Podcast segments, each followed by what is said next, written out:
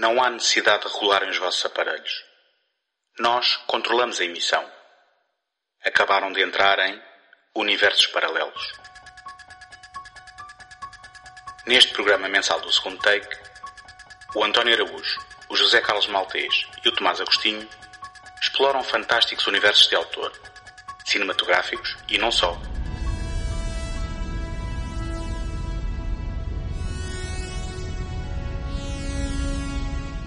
Mundos distantes em planetas desconhecidos até às áridas planícies do faroeste, não haverá pedra por virar numa busca contínua pela centelha de criatividade que alimenta a nossa imaginação.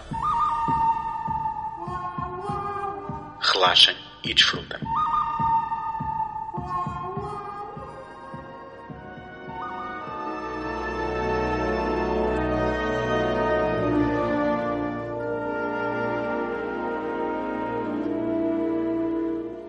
Em 1932, aos 44 anos, Raymond Chandler virou-se para a escrita depois de perder o emprego como executivo numa empresa petrolífera. Depois de publicar textos na revista Black Mask e vários contos, o seu primeiro romance, The Big Sleep, viu nascer em 1939 o detetive Philip Marlowe, a sua criação definitiva. Juntamente com outros autores contemporâneos, Chandler foi um dos nomes responsáveis pelo estilo hard-boiled e Marlowe não só substituiu os protagonistas dos seus contos anteriores em edições posteriores, como protagonizou as restantes histórias escritas pelo autor. Dos oito romances publicados, apenas um não foi adaptado ao cinema, sendo que alguns foram mais do que uma vez. Neste episódio dedicado a Raymond Chandler e mais especificamente a Philip Marlowe, vamos discutir o papel do autor na definição do estilo hard-boiled, bem como os vários retratos do detetive privado no cinema, tanto no contexto do filme noir como em adaptações posteriores. Bem-vindos ao Universo Paralelos, José. Olá, António. Tomás. Olá.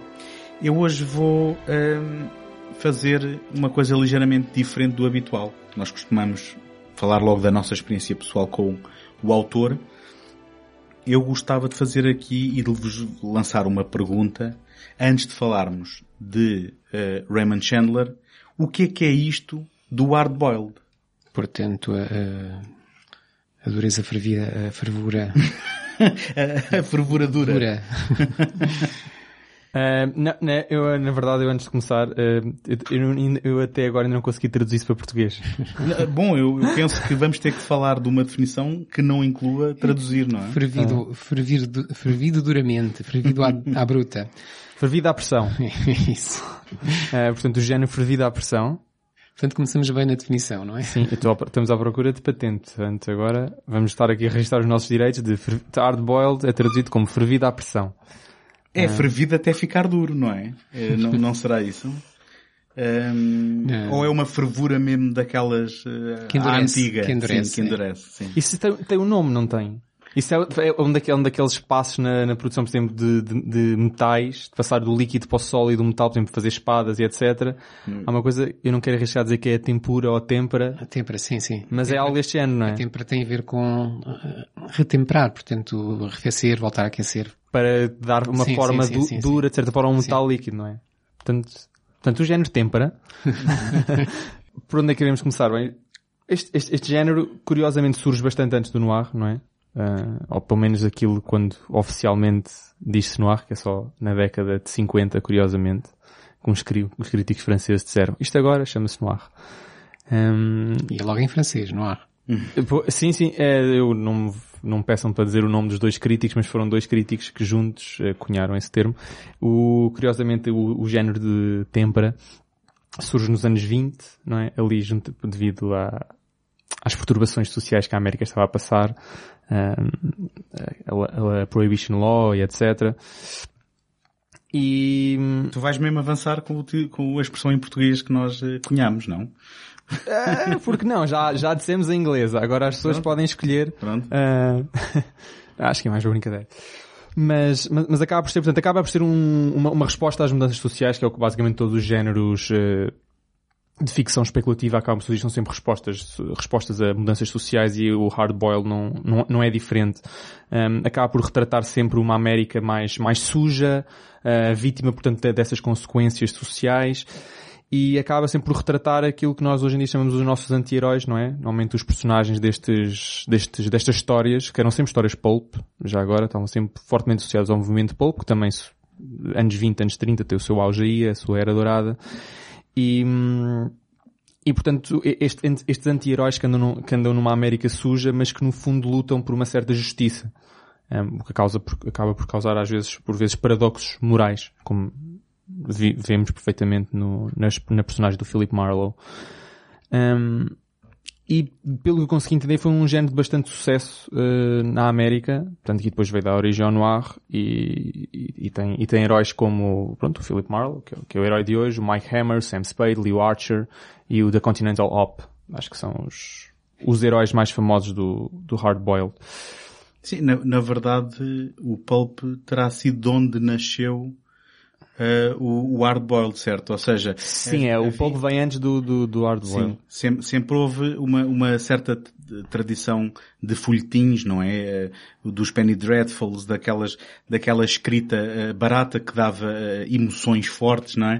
Um, e que depois o, o Pulp veio traduzir, eh, ou veio substituir, de certa forma. Os chamados livros de cordel. Os livros de cordel, uh, que muitas vezes até eram revistas, nem sequer eram sim, livros. Sim, sim, sim, sim. E onde, uh, aqui para o caso, um, o Raymond Chandler e outros autores começaram a escrever e de onde depois, deste caldinho, um, foi surgindo um determinado género específico é que se chamou o hard boiled, que normalmente, uh, pelo que eu percebo, uh, começou a juntar características que começavam por partir de termos como protagonista uh, agentes de, de, de ou, ou da, da, lei ou detetives privados que já tinham sido digamos assim, polícias e que agora trabalhavam por conta própria, navegando ali os cinzentos, não é? De, de, daquilo que é uh, o confronto entre o, o, o crime, uh, as forças policiais, a corrupção que há entre esta, estas partes e penso que é daí que depois nasce este... Esses próprios detetives privados, ou outra expressão que ainda não encontrei tradução portuguesa, o, o chamado private eye. Um, ou o Seamus. O Seamus, exato. Essa, aí, ou, essa é que não tem, essa aí não, não tenho mesmo tradução ou, para essa. Ou o Gamshu, que eu também gosto, gosto muito. Essa, essa sim. Um, também, também começavam a, ter uma certa expressão nesta, nesta América, uh, portanto, nesta América que passava períodos bastante conturba, conturbados, um, e curiosamente, o género como o conhecemos hoje, apesar de ter surgido nos anos 20 pelas mãos do, do Carol Daly, só é depois popularizado mais tarde pelo James Cain e por fim pelo Raymond Chandler, que é o toda a gente eh, atribui como sendo o pináculo vá, do, do hard boil ao Raymond Chandler, apesar de ter existido outros antes, e o Raymond Chandler só começa a escrever a sério, mesmo já no final da década de 30, uh, eh, o Big Sleep é de 39, por exemplo. Um, mas, mas, mas, sim, acaba por ser, eh, o hard boil nasce, nasce dentro do pulp, tal como por exemplo a ficção científica também nasce, portanto aquela ficção científica, a segunda vaga da ficção científica, não é? Do, do Isaac Asimov e companhia, nasce também dentro do pulp e ambas nascem como respostas à América do, dos anos 20 e dos anos 30 só que depois acabam por divergir um bocadinho. Uma acaba por ir por um caminho mais especulativo, um, em que se preocupa mais com a ciência, com invasões alienígenas, etc., com a ameaça da bomba, eventualmente nos anos 50, e a outra acaba por e, e, e hum, preocupar-se mais com a ameaça social um, da, da lei, ou seja, trabalhar nos campos cinzentos, como estava a dizer de António, da, da, da lei, um, morais que não eram nem pretas nem, nem, nem brancas, e, foi, foi, e foi um género que depois, engra, engraçadamente, deu origem ao, ao, ao, noir e por sua vez depois veio influenciar e miscuir-se outra vez de volta à ficção científica, como nós já vimos aqui no podcast, no Cyberpunk. Então, já que falaste tanto do hard boil, eu, eu, eu avanço um bocadinho. Uh, acho que é importante uh, traçarmos aqui um, algumas, algumas linhas sobre o, o, que é o hard boiled e na sua relação com o noir. Uhum. Já que muitas vezes as pessoas uh, tendem a pensar no noir como um, um uma história de detetives e como o Hardboil lida muitas vezes com detetives, uh, as coisas parecem ser, uh, para muita gente se calhar, a mesma coisa. Uh, pronto, se o Hardboil nasceu no final dos anos 20, anos 30, apanhando a, primeira lei seca, depois a Grande Depressão e todas as mudanças sociais que houve nos Estados Unidos, o, o, o Noir acaba por ser um produto da Segunda Guerra Mundial, ou dos efeitos da Segunda Guerra Mundial na sociedade americana, como o facto de, de ter havido uh, uh, um novo papel para as mulheres quando os homens estavam ausentes e elas terem ganho poder, por assim dizer, quando, quando tiveram que sair de casa trabalhar e ocupar funções que até aí eram masculinas e quando os homens regressaram perceberam que tinha uma sociedade diferente daquela que tinha deixado. O próprio desencanto da guerra quando se luta por uma coisa que se pensa que, que vai mudar o mundo e depois se volta à casa e vê-se que afinal nada mudou, tudo está pior e as pessoas esquecem-se porque que precisaram lutar ou, ou, ou, que esperança tiveram na luta que, que fizeram. E isso são, são tudo uh, influências e são, são as bases de onde depois o noir veio a, a nascer. A verdade é que o noir, quando, quando se revela se calhar mais como um género cinematográfico, pelo menos no início, quando ele explode, uh, vai aproveitar que literatura? Exatamente a literatura hard-boiled. Uhum. Não, não necessariamente só essa literatura, mas uh, alguns dos nomes mais, mais, mais famosos, como os, aquilo de que vamos aqui falar hoje, o, o Philip Marlowe, as histórias de Philip Marlowe escritas pelo Raymond Chandler, um, e outras são histórias hard-boiled. Portanto, há, há, esta, há esta uh, osmose, por assim dizer. Houve um crítico que disse, a dada altura, não lembro agora como é que ele se chama, que disse as diferenças, se ele queria, se ele queria distinguir hard-boiled fiction de, de, de noir, uh, ele distinguia da seguinte forma.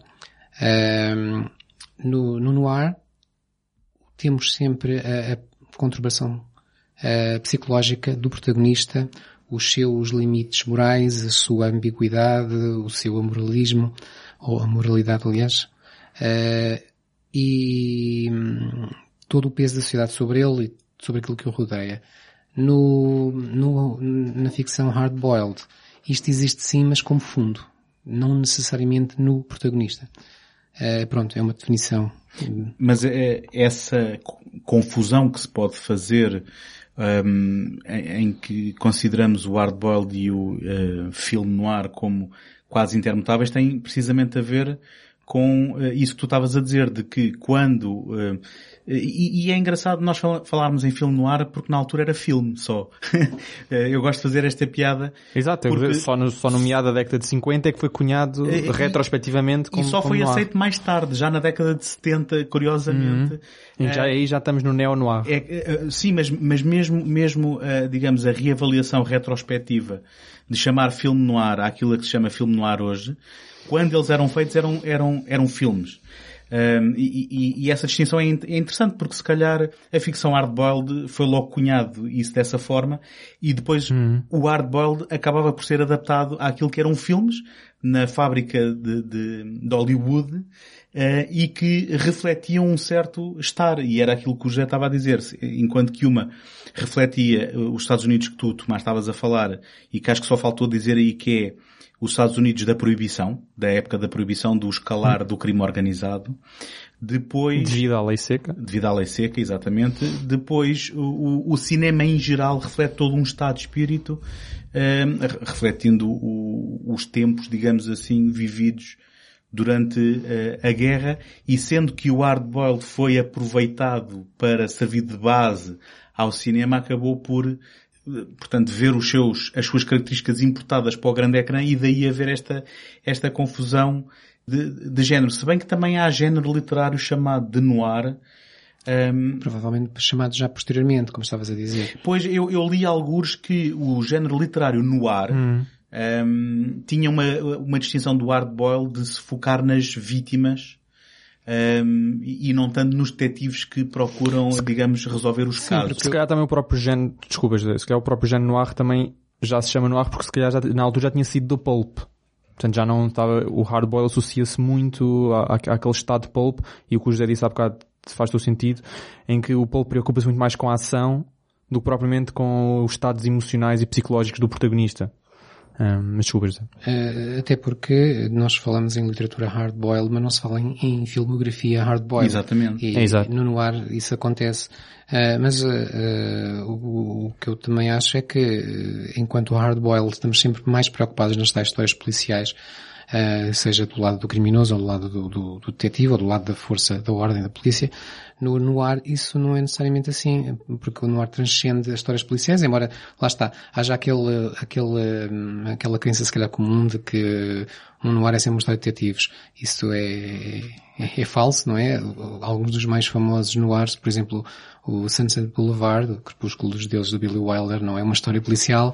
O Mildred Pierce do Michael Curtis com a Joan Crawford não é uma história policial. E, e há muitos noirs famosos que não são. Uma coisa não tem nada a ver com a outra. O noir tem a ver com o tal conflito interno, a moralidade, a ambiguidade dos personagens, num, numa descrição de uma sociedade onde a sociedade corrompe. Não é só, não, não é aquela pessoa ou outra que nos vem corromper ou, são, ou nós que vamos corromper alguém. É a sociedade como um todo que corrompe os protagonistas. E pronto, isto pode ser visto no âmbito policial, no âmbito detetivesco ou, uhum. ou não. Eu gostava só de acrescentar mais uma coisa que o, o Tomás falou da influência depois do filme no ar na própria ficção científica. Estamos a falar no que diz respeito à estética um, e, e, cinema. Um, mas estética e estrutura. E o que também é engraçado um, ao olharmos para trás e vermos uh, como, como estas coisas todas uh, interligam, um, o próprio filme noir já era ele, uh, inspirado no expressionismo alemão, uh, que também nos deu alguns filmes de terror que nós, eh, quando falamos em expressionismo alemão, eh, invocamos logo, se bem que claro. não foi só isso, e portanto o que estamos a ver aqui é, neste caso, nas primeiras décadas, nos primeiros passos do cinema, ele imediatamente, portanto, a, a, a inspirar-se a ele próprio e a influenciar e diferentes ramos a, a, a surgirem e, e uh, levarem para a frente coisas que aprendiam de, de, de correntes uh, claro. que existiam. E, e, é, e, é, curioso que, portanto, o género cinematográfico noir, e é mais uma das razões pelo qual existe uma grande confusão entre hardboil e noir e facilmente usamos os dois termos de forma imutável, é que o noir não se assume como tendo só uma estética, ou, ou melhor, tem a estética noir, mas a estética noir é uma, um, com, com confluência de, de, várias influências estéticas, entre elas, obviamente, estéticas temáticas, como aquelas que víamos no Hard Boil, um, a América cheia de crime organizado, um, a sociedade que corrompia, o próprio indivíduo que duvidava, portanto, os, te, os, os, os temas de, da paranoia, da, da, alienação, são bastante comuns nas histórias de Hard Boil, que acabam por tematicamente transportar-se para, para o género cinematográfico noir. Vemos também, obviamente, influências do expressionismo alemão, mas normalmente as influências do expressionismo alemão no cinema é mais associada à técnica de filmagem, portanto os ângulos inclinados, uh, os jogos de sombras, um, ehm, composições uh, disformes. E depois tens também ainda outra grande influência que é o estilo de vida luxo, luxuoso e, e, e, cheio de glamour dos anos 20 e dos anos 30 da sociedade mais rica da América, onde vemos grandes influências, por exemplo, da arte deco, e que também essa se transporta para, para, o, para o noir. E o tema de hoje, o, portanto, o filme Marlon, há filmes em que tens, por exemplo, estas três confluências, hard-boiled, o, o mais grave da sociedade, não é? Portanto, a, a parte suja e negra da sociedade, da, da corrupção, do crime organizado, etc. A parte cheia de luxo e de glamour de, dos anos 20 e 30, não é? Daquelas festas uh, clássicas de, da América e de arte deco e por aí fora, e depois o estilo cinematográfico de filmagem, de fotografia do expressionismo alemão. E ainda há outras influências, mas estas são três grandes e acabamos por ter o Noir acaba por ser aqui uma espécie de bimbi uh, do, de vários géneros que vieram antes dele. Hoje, é, esquecemos de dizer que hoje o episódio tinha patrocínio, não é? Pois. É, sim, de facto, eu ainda, olha, cozinhei hoje uma lasanha ao almoço. Não tem, mas se quiserem chegar-se à frente Pronto, com, o dinheiro. Nós aí vamos enviar o, a nossa conta. Uh, dizer que que, ainda voltando a, a, pisar aqui esta tecla do hard boil e do, do noir, é, outra forma de abordar é também dizer, abordar diferenças é dizer isto. O hard boiled é um género, o noir não é um género. O, o noir nunca foi visto no cinema, os críticos não o entendem como um género, e entendem-no como uma, uma abordagem, um, hum. uma forma de olhar para de apresentar determinadas histórias, determinados filmes. Portanto, temos temos uh, no ar que podem ser comédia, temos no ar que podem ser policiais, temos no ar que podem ser terror, temos no ar que podem ser uh, dramas, uh, se calhar até o género que, que, é mais vezes usado no noir. E enquanto que quando falamos de hard boil estamos a falar de um género bastante específico, que é a literatura mais ou menos de ação, policial, detetivesca. No, no noir não é assim, temos uhum podíamos ter qualquer género praticamente. Ficção científica, aliás. Sim, de facto, é, de facto acho que é mais correto dizer que o noir é um estilo estético portanto, na sua ascensão conceptual e temática, mas também na sua a, a, a, a seção mais material e mais plástica da coisa. Depois ao lado estético, como o, o Tomás estava a dizer, que é bastante forte no noir e, e de que eu gosto muito, sempre gostei muito. Uhum. Uh, mas já, já, já, vamos falar disso uhum. um pouco mais à frente, até porque, uh, olhando depois para a obra cinematográfica uh, baseada em, em, em, Raymond Chandler, é muito engraçado ver os noir e os não noir. Porque eles, é, eles é, é, depois, é e, e, ah, e há muitos não noir. Sim, e não é só uma questão de geração, não é dizer que os filmes são dos anos 40 ou não são. Há alguns que são noir mais antigos, outros mais modernos não. Há alguns mais modernos que são e outros mais antigos que não são. Uhum. Até, até, porque normalmente quando nós pensamos em noir, é raro a primeira imagem que nos vem à cabeça é um noir a cores.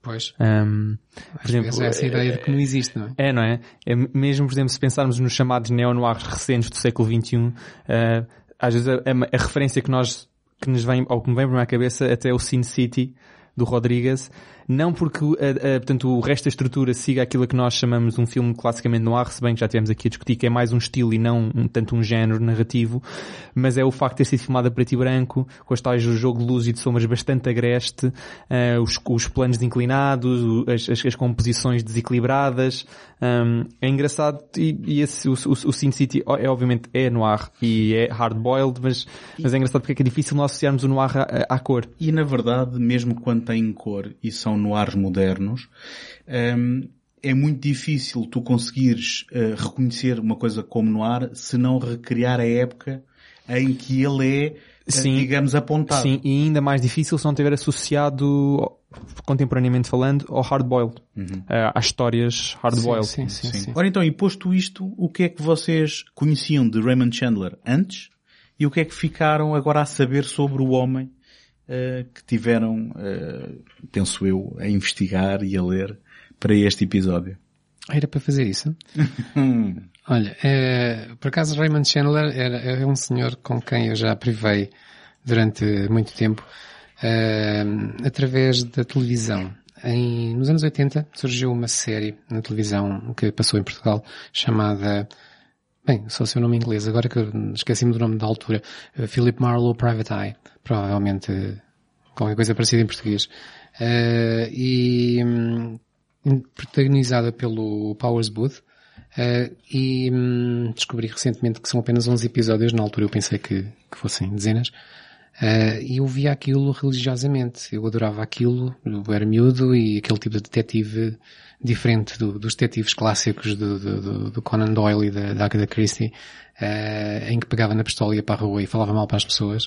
Uh, aquilo mexeu comigo e eu, eu gostei imenso. Não, não tenho recordação absolutamente nenhuma de ver isso. Depois lembro-me que logo, provavelmente a seguir também na televisão portuguesa, passou outra, uma série que não tem nada a ver com Raymond Chandler, mas recriava uh, a época, porque este, estas séries uh, reportam-se, pelo menos a, a, aquela do Philip Marlowe reporta-se aos anos 40 e, e, tenta construir uma estética dos anos 40. Não consegue muito bem, aquilo parece mais anos 60, acho que fica ali a meio caminho entre os 80 e os 40. Uh, eh, mas, mas, mas pronto, tenta e coloca o personagem na, na, na época dos, dos, dos romances e das, dos contos uh, de que ele nasce. Uh, dizia eu, apareceu outra série logo de seguida que chamava-se hum, Mike Hammer, o personagem do Mickey Spillane, mais um, mais um escritor de hardboiled, e que um, era protagonizada, protagonizada pelo Stacy Kitsch, uh, com o seu farto bigode, e, e seguia na mesma linha. Eu, eu via isso tudo e depois tive a oportunidade de, comprar uma coleção de, de livros do, de Raymond Chandler, as obras completas, e li alguns na altura e, e pronto, estava muito embrenhado nesse, nesse mundo. Mais tarde vim a descobrir que, o, que um dos filmes com outro dos meus heróis, que é o Humphrey Bogart, o The Big Sleep, era, tinha, ele no filme tinha o nome Philip Marlowe, fiquei muito contente. Lembro-me de haver, da, da altura, eu, e acho que quase toda a gente ter feito confusão que o The Maltese Falcon, a Relíquia Macabra, Uh, também por ser protagonizado pelo, pelo Bogart, muita gente pensa que aquilo também é o Marlon, não é? Um uhum. outro, é um outro detetive chamado Sam Spade, que veio da, da, da obra do Dashiell Hammett, uh, mas que um, acabou por seguir muito na mesma linha. O, o Maltese, The Maltese Falcon é, o, é primeiro. Uh, e, e, aliás, é, é um filme que abre a porta para muita coisa neste tipo de cinema e que, e, e que colocou, de certo modo, o, o Humphrey Bogart também numa, numa carreira uh, diferente, onde já um, criou um tipo de persona que hoje é difícil de dissociar dele. Um, portanto, essas foram as minhas, as minhas aventuras pelo reino de, de, de Philip Marlowe. Eh, já agora, uh, o Maltese Falcon, que em português se chamou Relíquia Macabra. Relíquia Macabra. Uh, e o The Big Sleep, que se chamou À Beira do Abismo. Exatamente. Pronto, é porque isto é, é daqueles em que os nomes não são fáceis sim, na tradução sim. para português. Vamos já, sim. espero eu, discutir o porquê de ser À Beira do Abismo, uh, porque depois o remake já, já tem um nome mais direto. E, hum, e pronto, se calhar já respondi, não é? Entretanto, claro, ultimamente tenho andado a ver. Eh, eh, depois disso mas, já, mas, já, conhecia mais alguns, já conhecia mais alguns filmes. Mas o autor eh, às vezes fica na sombra da criação, não? Não é propriamente alguém, caso...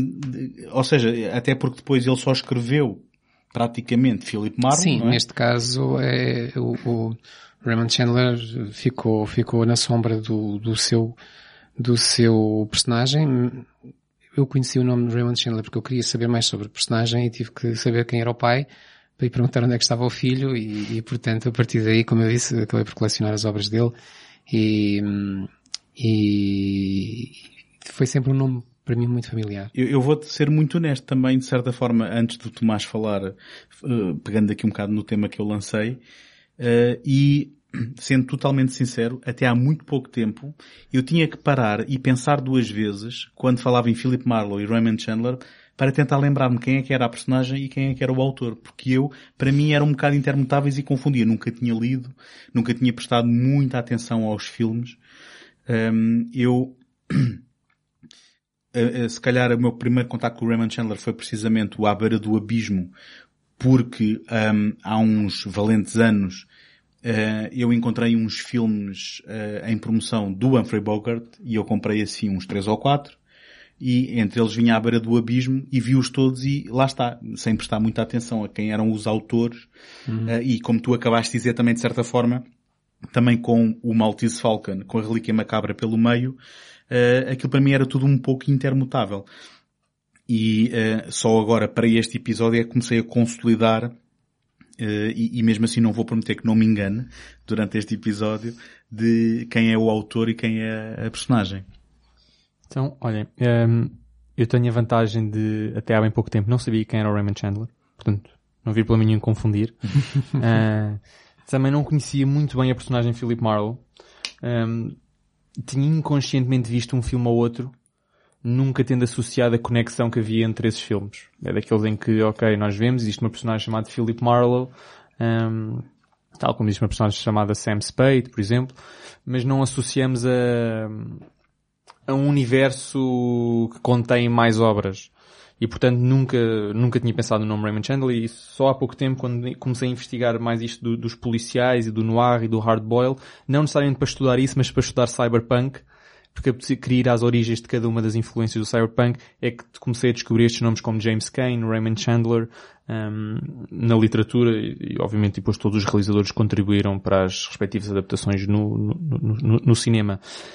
Um, dito isto, nunca tinha visto séries televisivas nenhumas, sei que houve umas quantas. Na verdade, se não estou em erro, aquela que o José estava a referir, não sei o nome em português, mas uh, teve pouquíssimos episódios, mas foram só duas temporadas espaçadas de 3 anos. Acho que a primeira foi em 83 e a segunda em 86. E se não estou em erro foi a primeira série televisiva da HBO. Exato. Um, foi a primeira série dramática da HBO. Pronto, o que hoje em dia a HBO é sinónimo de uma das grandes uh, produtoras de séries. É, para a malta mais nova saber do que é que estamos a falar, estamos a falar da HBO. uh, que condescendente. Um, mas, e portanto, eu, eu, eu sinceramente nem vos consigo precisar qual foi o primeiro filme que eu vi um, das adaptações de Raymond Chandler. Não faço nenhuma ideia. Não sei se foi, não sei se foi a beira do abismo, um, se foi um, um, outro qualquer. Sei, no entanto, dizer que uh, aquilo que não é grande, entre aspas, obra-prima que nós atribuímos às adaptações de Raymond Chandler, acho que é consenso, não dizer que é o meu favorito atualmente, mas é, o de, é de facto a beira do abismo, nem que seja pelo fenómeno do uh, Boogie and Bacal, Howard Hawks, etc. Uma produção, uma produção de luxo. Mas lá está, só recentemente é que comecei a estabelecer, a colocar nomes nas caras e a conhecer até certos nomes. Dito, dito isto, foi com um enorme gozo que eu vi esta sua filmografia de adaptações completas, porque acho que, e li dois livros dele, acho que as histórias são mesmo muito boas. Acho, acho que lemos os mesmos, Ah. mas, mas já vamos, já vamos Pois, falar nisso. eh, acho que lemos os mesmos. Eh, Devem ser, se calhar- devem ser os mais famosos. É o primeiro e o, o- eh, não é o último, não é? Não é o último, o último tem uma É história o último, em, conturbada. em- o último em vida, mas É, o penúltimo- sim, porque o- é o penúltimo, mas o último tem ali uma história conturbada, Sim, mas, sim. mas Mas- já lá iremos. Se calhar, se calhar importa só aqui falar eh, rapidamente de algumas das características da sua vida que depois eh, vamos encontrar ecos, eh, se calhar ao falar eh, não só da personagem como até de algumas tramas eh, do- dos seus livros. Eh, ele, ele nasceu em Chicago em, em 88, eh, foi abandonado pelo pai. eh, É, 1878. ah, peço desculpa. 1888, sim. Eh, em 88 do século XIX não devia ser o meu eh, default. em 1888. Ehm, portanto, ele depois, ele e a mãe foram abandonados pelo, pelo, pelo pai. Ele mudaram-se para o Reino Unido em 1900. Ele, entretanto, passeou pela, pela Europa. Um, ele naturalizou-se britânico em 1907 e cumpriu um serviço na Marinha Inglesa, mas que, que não o agradou hum, propriamente. Voltou para os Estados Unidos em 1912. A- Acabou, isto, isto é uma história que dava praticamente um filme, eu estou a ser aqui o mais resumido possível, mas acabou por lutar nas trincheiras da Primeira Guerra Mundial em França, lu- lutando pelo Canadá. Um, ele depois, quando volta da guerra, uh, apaixona-se por uma mulher mais velha que a mãe não aceitava e teve que esperar que a mãe falecesse para finalmente uh, se casar um, em 1923 com a Pearl Eugene Pascal, uh, que era conhecida como Sissi.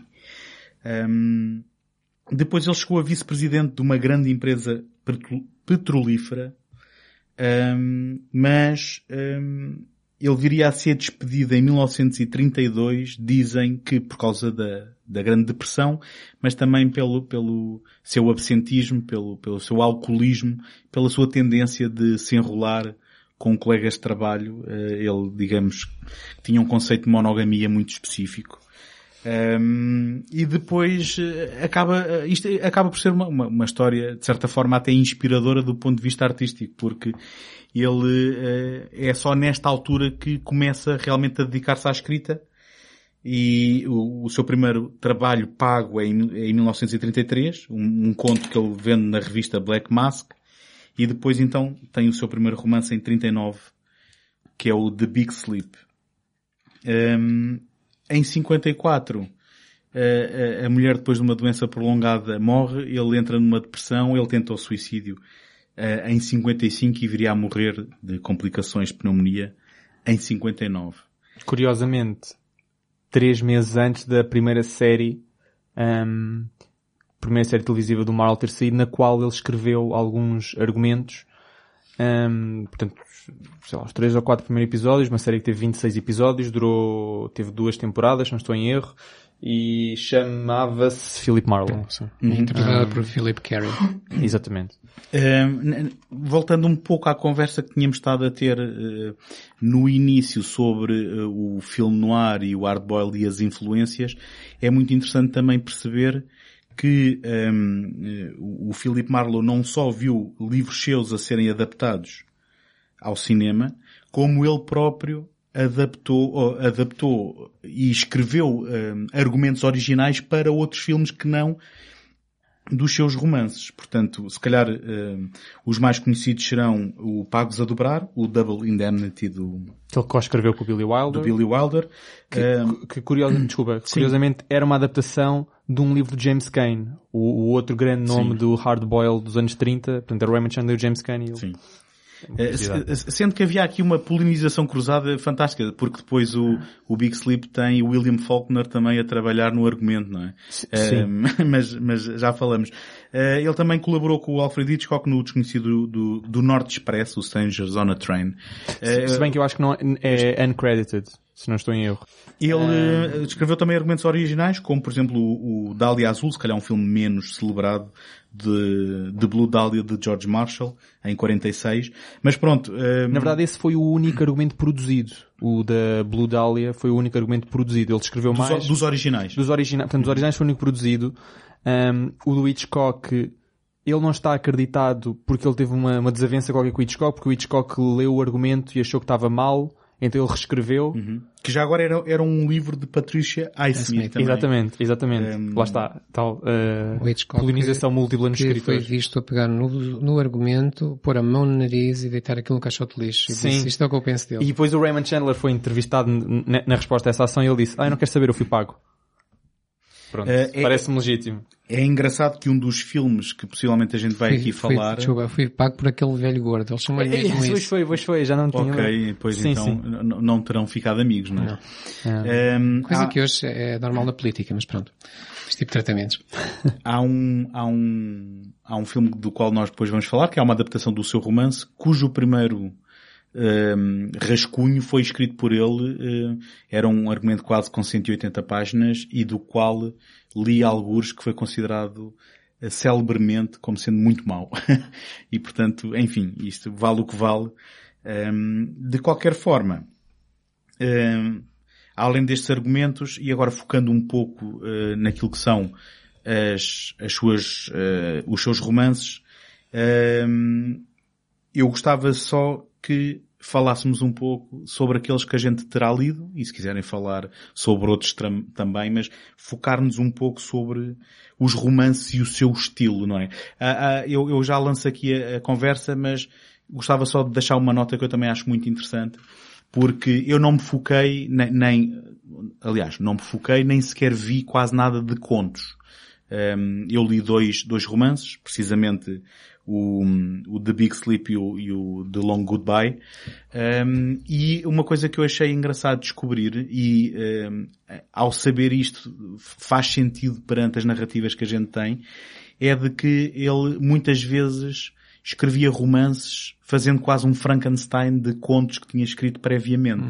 Um, eu não sei o que, é que o que é que vocês leram, o que é que vocês acharam da- das suas narrativas e do seu estilo de escrita. próprio chamava isso canibalismo. Uhum. Ahm, Posso, desculpa, antes de, de começar a anunciar a, a lista do, do que tiveste a ler, só uma pequena correção há bocado quando estávamos a referir que o Último Adeus, portanto, ao longo do Goodbye, Goodbye teria sido o último romance que ele escreveu em vida, e portanto publicado em vida, não é provavelmente verdade. Ele depois do Long Goodbye ainda escreveu um outro romance que eu não li, Playback. exatamente, que é o Pronto, ok. Playback. Sim. Depois, que é o curiosamente, tal que nunca deu filme nenhum, não é? e sim, O único, o único nunca adaptado ao cinema. Exatamente. Exatamente. Depois, o, ele, na altura da sua morte, te- os rumores contam que ele terá escrito quatro capítulos de um romance inacabado. Depois, um fã barra escritor fantasma de nome, desculpa, tenho que ver porque não me lembro que é o Robert Parker, eh, acabou por acabar o romance. Mas tendo em conta que ele só Mas, escreveu... mas com, a, com a autorização do, Sim, digamos, sim. com a- dos sim, dos, detentores dos direitos Sim, da, da sim, sua sim, obra. não é? Sim, e mais tarde veio a escrever Ah. aquilo que ele chamou uma sequela ao The Big Sleep, este Robert B. Sim, Parker. exatamente. O Ou já agora esse, esse romance que ele escreveu quatro livros depois foi acabado por esse Robert Parker chamava-se chama-se The Poodle, Poodle Springs e que teve a sua adaptação televisiva televisiva ou de cinema? Bem, agora não lembro. Televi- É, é um É telefilme, sim. É, telefilme. ahm, Em 98. em- Exato, em É, 90, em- com, com o Marlon interpretado por James Caan, eu por acaso. Exatamente, em 98. Eu esse não vi. Mas então falando da... Dos livros, o José e agora... Sim. Olha, eu, eh, mais que enumerar livros, se calhar o que eu fazia era... eh, Não, não é só enumerar, eu gostava de falar um bocadinho, pelo menos destes dois que eu li e que eu sei que o Tomás Ah, também leu. Eu li exatamente os mesmos que. Pronto. Então vamos fazer assim. Eu, eu, eu vou dar aqui uma, uma lista de características, porque eu já, eu, eu já li vários, alguns dos quais já nem lembro quais li. Eh, e e, e interessa-me mais a obra no seu todo e hum, eu lanço aqui uma série de características e depois vocês podem desenvolver ne- com esses dois livros. Que é eh, o, o- um pouco como se faz eh, no, no Hard Boiled eh, em geral, o, o, o Chandler escreve na primeira pessoa, põe sempre o, o seu detetive, o seu Marlowe, como, como aquele que está a ver tudo o que nós eh, vamos testemunhar, portanto nós vamos pe- pelos olhos dele e ele é o nosso narrador. E é o nosso narrador porque ele vai sempre contando tudo aquilo que pensa, tudo aquilo que vê. Ahm, o que distingue já muito este tipo de escrita daquilo que é a literatura detetivesca clássica de, de- do final do século XIX e princípio do século XX, como nós eh, já aqui falámos no Sherlock Holmes e se calhar um dia poderemos falar da Agatha Christie, eh, em que eh, tínhamos sempre detetives que eram vistos por alguém, detetives endeusados vistos por alguém ao nosso nível. O Watson do Holmes e o Hastings do Poirot, etc. E, e que só nos davam a ver aquilo que eles uh, sabiam de fora e às vezes sabiam muito pouco, não, não percebiam quase nada, tal como nós não perceberíamos quase nada se lá estivéssemos. Ou pelo menos era, era um bocado essa ideia que o autor queria dar. Aqui temos exatamente o oposto. Temos sempre a narrativa, na primeira pessoa, através, portanto, daquele que é o detetive, aquele que está a descobrir uh, Mas o mistério. Deixa-me dizer uma coisa, que um, uma curiosidade é que apesar disso... Nós não vamos saber mais, não é? Nós só, só sabemos aquilo que ele quer saber quando quer que as outras personagens o saibam Exa também. Exatamente. E, é, e é, nós também vamos ficando no escuro. Exatamente, é exatamente. Uh, nós vamos vendo algum do processo de pensamento dele, principalmente numa, numa outra característica que é muito peculiar e muito, muito comum em todos estes livros, que é o cinismo. Uh, todos os personagens de, de, de, Chandler são cínicos. É muito raro vermos um personagem que, que, que, que mostra uma faceta mais ingênua, mais, mais, mais aprazível. Toda a gente uh, se dirige aos outros com muito, muito cinismo. E, e, é através desse cinismo que o Marlowe vai fazer um comentário das pessoas, com muita condescendência, principalmente para as mulheres, lá está produto do seu tempo, hoje uh, será visto como algo politicamente muito incorreto, uh, mas não só para as mulheres, para, para, para a polícia, muito para a polícia. A polícia é sempre vista como, como pelo Marlowe como gente inepta que, que, que só atrapalha. Uh, e hum, para a sociedade em geral, claro. E para minorias também, não é? Convém dizer. sim, também. Também, sim. Uh, depois, uh, características, uma, uma grande, uma coisa que eu gosto muito nele, que são as descrições que ele faz para nos descrever um ambiente, para nos dar, para nos introduzir num ambiente. agora não tenho aqui nenhum, nenhum exemplo, o Tomás talvez ele tenha, tenha ali uma série de coisa para, coisas para nos ler, uh, a maneira como ele uh, nos vai dizendo onde estamos e, e, o que estamos a ver e o que, está, que, devemos estar a sentir. É uma escrita muito expressionista é, nesse. Muito colorida, não é? É. É muito dura. Uh, feita sempre com muito aquilo que os americanos chamam o street jargon, a, a, a linguagem de, de, rua. Ele, acredito que naquela altura tenha educado muitos leitores com muitos novos termos que não conheciam porque não são, enquanto nós estamos sempre a pensar que os, os escritores devem, devem trazer-nos uma linguagem erudita, o, o, Chandler faz o contrário, traz a linguagem de rua para, para, para a sua escrita. Uh, muito dura, muito, muito dura, mas muito evocativa e muito expressiva, uhum. muito colorida, como disse o António. Um, ehm, e, mais, mais o que Pronto, uh, tendo sempre a corrupção e, e, a ideia de que tudo em torno é corrupto como, como, como força motriz, uh, depois apresenta-nos aqueles clichês que nós já esperamos, que uh, no caso do Noir tem, gerou aquele clichê que é a femme fatal, eu aqui chamaria mais que femme, fatal, porque algumas, como depois poderemos ir ver, talvez não sejam bem, mas temos sempre mulheres manipuladoras e que, que, que tentam desviá-lo do, do, do, desviar o Marlowe dos seus intuitos. Isto é, é claríssimo no, em todas as histórias. Temos também depois uh, sempre uma narrativa muito sinuosa, uh, ao contrário de, mais uma vez, fazendo aqui o paralelo com a literatura clássica de detetivesca, onde temos quase sempre um, um crime muito bem definido e, e, um objetivo muito claro, chegar àquele, àquela solução. Uh, aqui temos uma coisa muito diferente. Nós nunca sabemos para onde vamos, nunca Sim. sabemos uh, o crime que nos é, o crime ou o caso lá, que é apresentado no início de cada história ao detetive nunca é importante. É sempre algo que ele percebe muito cedo que, que só o está a desviar daquilo que de, deverá dar atenção.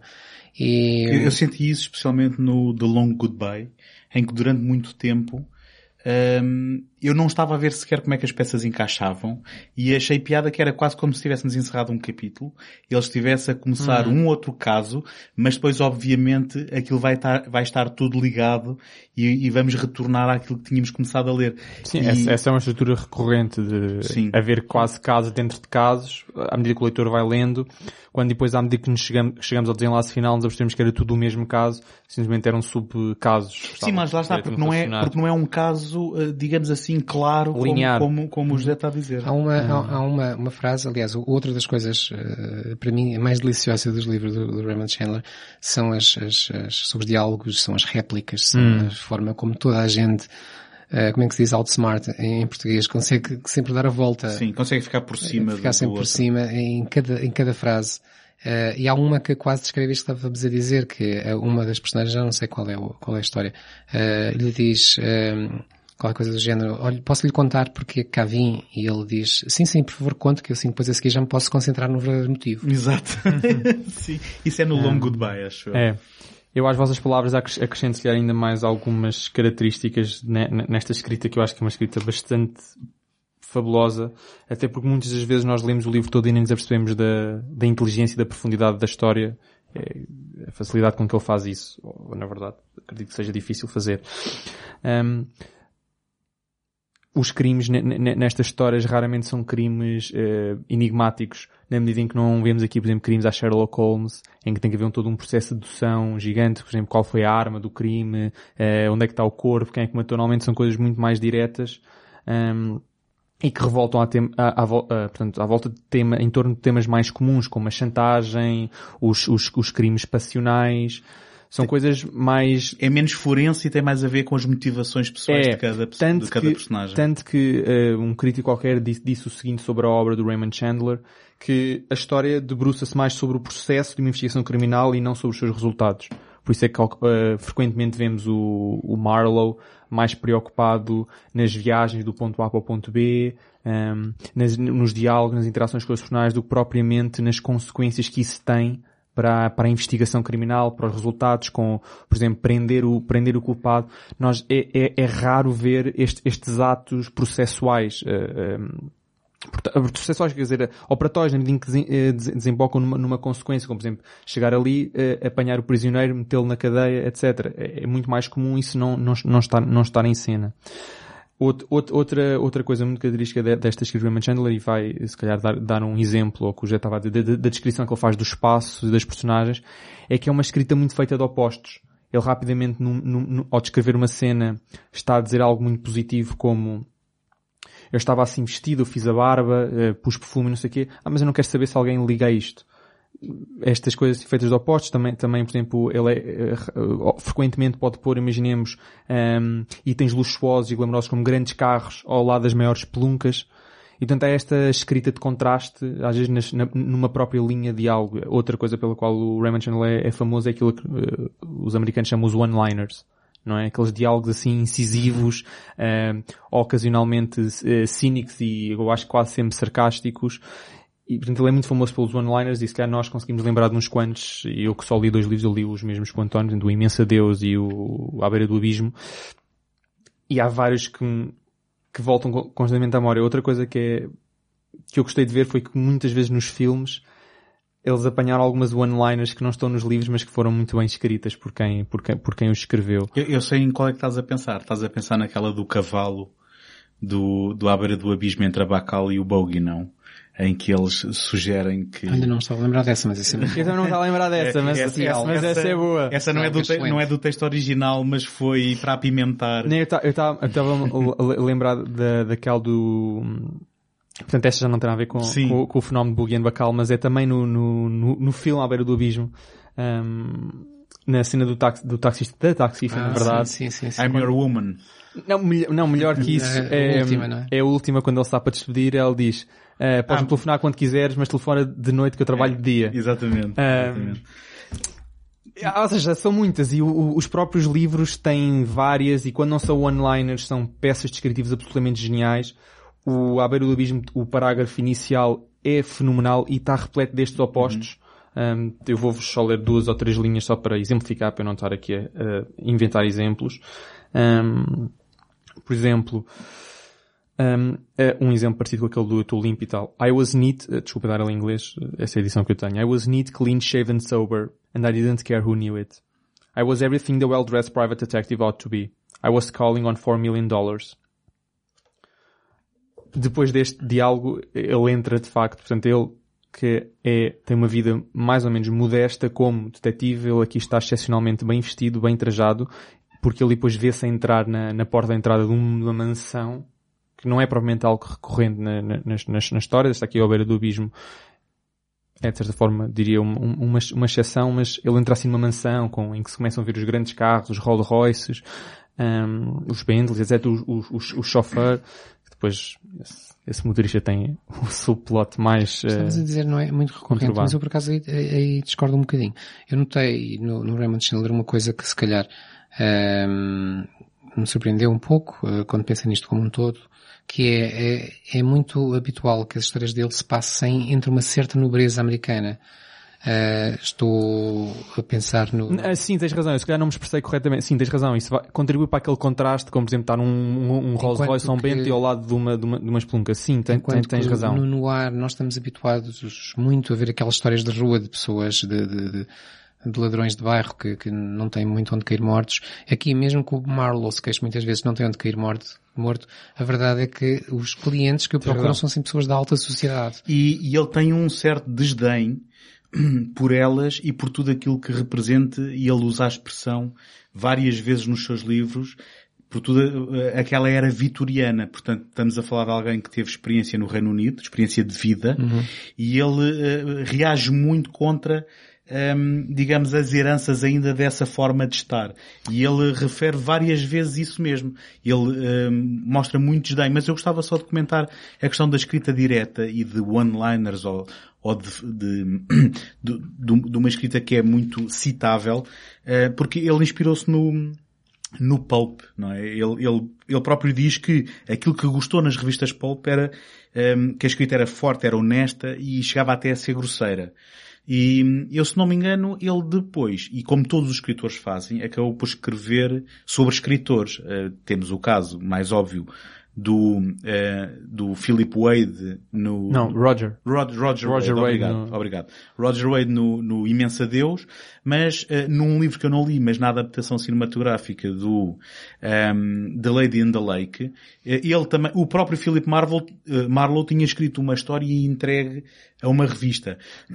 E eu já não me lembro exatamente qual é o diálogo que ele tem com a editora, mas ela pergunta-lhe qualquer coisa sobre como é que é a característica da, da, sobre o que é que é a história dele, o que é que a história dele tem. E ele diz frases curtas. Um, e portanto, ele próprio acho que brinca Sim. um bocado com esse, com esse, com essa característica. Uma das coisas que também me impressionou é, apesar de tudo aquilo que, obviamente, que não faz parte da nossa realidade, um, de, de, de, hoje em dia, de, nós estamos a falar quase quase 100 anos depois de ter sido escrito, mas ainda assim a, a forma um, da escrita parece-me relativamente moderna. Não é, eu não estou a ler e a pensar, é pá, que chatice, que isto é, é, difícil de ler porque é antigo. Não, apesar de estar a falar sobre uma era que não é a nossa e sobre uma realidade que não é a nossa, a escrita pareceu-me que não, que não datou mal. Parece-me que é completamente acessível ler um livro dele agora é. uh, um, e, e, e, se calhar muito mais do que uh, tentativas que a gente já falará de, de tentar adaptar para o cinema trazendo o Philip Marlowe para os tempos modernos. Uh, mas eu gostava só também de falar de uma coisa em particular, que é um, a moral do, do Philip Marlowe. Um, o, nós, nós, obviamente, vamos conhecendo essas histórias pela narração da, do próprio protagonista. Um, o que é que vocês acham da moral dele? Porque um, se ele, ao mesmo tempo, parece ser muito fiel, digamos assim, a quem é o seu cliente e ter aí uma, uma certa ética e uma certa conduta, no fim de contas ele deixa criminosos escaparem, não é? Eh, sem, sem serem levados à justiça. Um, não acham que há aqui alguma ambiguidade moral dele, também por causa desse desdém às figuras da autoridade? Sim, por, eh, por essa perspectiva, pode-se dizer que sim. Mas eu, eu, porque assim, primeiro temos de definir um padrão e depois a seguir julgar, não é? E, e, e se quisermos definir pelos nossos padrões de justiça, ele várias vezes, eu até digo mais, ele não é uma questão de deixar fugir os criminosos, é de ele sobrepor-se à justiça. Ele faz o papel de Deus. Ele, uhum. em, em determinadas histórias, quando chega ao fim, ele decide quem deve ser culpado e quem não deve ser culpado. Ou melhor, quem deve ser inocentado. Uh, e, mas ele não o faz aleatoriamente. Ele fala porque ele tem um sentido de justiça interno que para ele é mais importante do que aquilo que vier de fora, porque, como já dissemos aqui, uh, neste tipo de histórias está-se mesmo a, a, tentar denegrir aquilo que vem de fora como algo que nos corrompe, algo que não é legítimo. Uh, a polícia, seja a polícia, seja a justiça, seja a política. Uh, e, e, e, o que o Marlowe mostra várias vezes, ele mostra um grande, uh, uma grande dedicação, um grande sentido de lealdade para com quem o emprega, que também não é uma lealdade a toda a prova, é, tem, tem, uma, tem um limite que é ele não ser traído. Porque é outra, outro, outro tema recorrente nestes livros, é que quase em todas as histórias, quem o contrata acaba por, mas acaba para já por estar a enganá-lo de, algum, de alguma forma, nunca lhe conta tudo. Uh, ou então uh, acaba por, a dada altura, perceber que ele está a fazer mais do que aquilo para que o contrataram, porque quando o contrataram era para o usarem uhum. num, num, num, outro sentido, e, e, quando ele cede isso, acabam por o despedir. Ele é despedido várias vezes, em várias das histórias é despedido por quem o contratou. Curioso é que ele não, não deixa de trabalhar no, no caso. Porque é como se, de certo modo, para ele, quem o emprega não é, não é a pessoa que lhe pagou. É, ele é que optou por... Exatamente. É o próprio o caso. caso uhum. é, é como se o caso fosse o empregador dele. A partir do momento em que ele se compromete com aquele caso, ele não desiste. E se a pessoa que o contratou diz, pronto, toma lá o teu dinheiro, acabou, já estou, eu, por mim isto já está resolvido. Mas para ele não está resolvido, porque ele sabe que o caso não acaba uhum. ali, não está resolvido, ele não desiste. E nem aceita o dinheiro. E muitas vezes nem aceita o dinheiro. E o que lá está, o que mostra que ele não é ambicioso, ele descreve-se como uma pessoa pobre. E, é. e, e percebe-se porquê. Aliás, e acho que não há história em que ele não tenha que ouvir que o seu escritório, ele, é assim, você não hum. se preocupa muito com as aparências, não é? Exato, e ele, ele explica ele também Na verdade, ele, ele, tem, ele, acho, que, acho que é no À Beira do Abismo, que ele tem uma linha com a, com a filha mais velha dos, dos Sternwood, não estou a lembrar agora do nome dela. Vivian. A Vivian, exatamente. É a Vivian a mais velha? Ok. Sim. É, a outra é a Carmen. Ok. Um, e com a Vivian em que ela, ela lhe pergunta já a chegar ao fim uh, porque, como é que ele consegue ser um detetive privado honesto e ele disse Pois, isso de facto não ajuda nada ao meu negócio. Sim. Um, porque eu acho que ele, ele, não só é, portanto, ele não é propriamente honesto com toda a gente, não é? Por isso é que ele uh, gosta de aldrabar uh, por vezes a lei, a decidir quem Sim, é quem é inocente e quem não é. Ele tem um mas sentido. Ele, é, ele tem. De, eu, eu, eu acho que ele, a, a, moral, a moral dele é cinzenta, na medida em que a moral alinhada com a moral universal dele é cinzenta, tanto, por isso é que ele decide quem é que é inocente e quem não é. No entanto, eu acho que ele tem um sentido ético muito estrito, Sim. ao qual segue rigorosamente e que esse sentido eh, ético passa frequentemente por contornar a lei, por ele achar que a lei é muito preto no branco e a vida é mais cinzenta e eu acho que essa, esse desdém que ele tem pela lei é, e depois é encarnado ou é incorporado no desdém que ele tem pela polícia, porque a polícia acaba por ser a cara um, da lei daqueles que, que, que, um, que a empregam. E portanto o desdém pela polícia é esse desdém que ele tem no, fundamentalmente uh, pela lei, porque a lei não é capaz de se adaptar a situações um, mais contextuais, é muito pouco flexível. Essa é a maneira que, que eu acho que ele vê o mundo e a lei. Portanto, ele próprio, ele, ele, ele, decide operar mais à margem da lei, portanto, nos campos mais cinzentos da moralidade, mas sempre com um sentido ético muito definido, uh, tanto que ele não, não, não, não aceita mais dinheiro do, do que lhe é devido. Exato. Um, nunca se aproveita, por exemplo, nunca chega se... a encontrar dinheiro no local, ele deixa ficar, ele não toca. Não só, não, só não, não, não se aproveita disso, como ele também não se aproveita, uh, por exemplo, de, de, pessoas vulneráveis, e nós vemos isso, uh, estou agora a pensar no à beira do abismo mais do que uma situação. E... Vês na versão de 70, não é? Uh... De 78. Porque na outra está vestida. Uh, não, mas, mas quer dizer, isso é uma questão visual, não é? Porque sim, não, e... o, o, aproveitamento pode ser feito... E, e já vamos uh... falar dos elementos que tiveram que ser, sim, sim, digamos, uh, suavizados. Até porque o que é? está vestido rapidamente pode ficar não vestido. um... Não, mas ele, ele manda para casa, manda, ele sim, manda embora. é isso, tanto num caso como no outro. Sim. Mais do que uma vez, pronto. Mas... Mas olha, nós podemos então se calhar levar a conversa para então o The Big Sleep, o livro. Sim, que até é o primeiro romance dele. Que é, é? que é o primeiro. Eu gostava só de dizer aqui várias coisas e depois já passo a palavra. Vou ser muito rápido.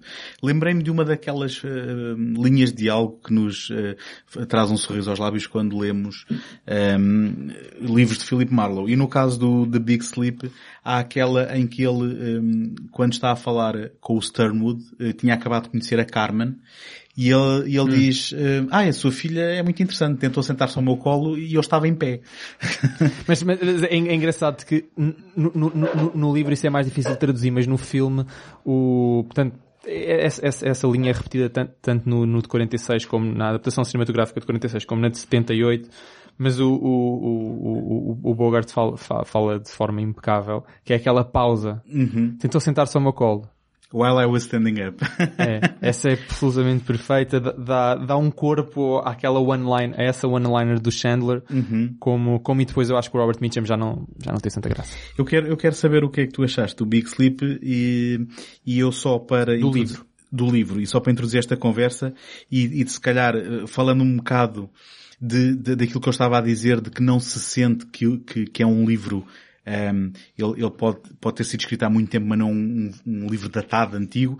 Nós estamos a falar de um livro que fala, que, ou, ou que, tem, que tem incluído na sua narrativa chantagem, uh, pornografia, drogas, assassinato, homossexualidade, crime organizado. Ou seja, estamos a falar e literalmente... Por, e por vezes tudo ao mesmo, quase tudo ao mesmo tempo. Sim, é, é, é um popurri de, de tudo isto. Um, o, que é, o que é que achaste aqui do, do Big Sleep? Que não é nada datado. Ponto número um. Uhum. Uh, acho que eu, eu li isto sem, sem dificuldade absolutamente nenhuma. Na verdade, a edição que eu li era uma edição da, da Penguin em inglês e tinha uma introdução de um, um académico, vá, do, do Raymond Chandler. Ele dizia isso mesmo, que este livro em particular, The Big Sleep, é tão contemporâneo hoje como, como era em 39, portanto, as preocupações, o tipo de crimes, não é?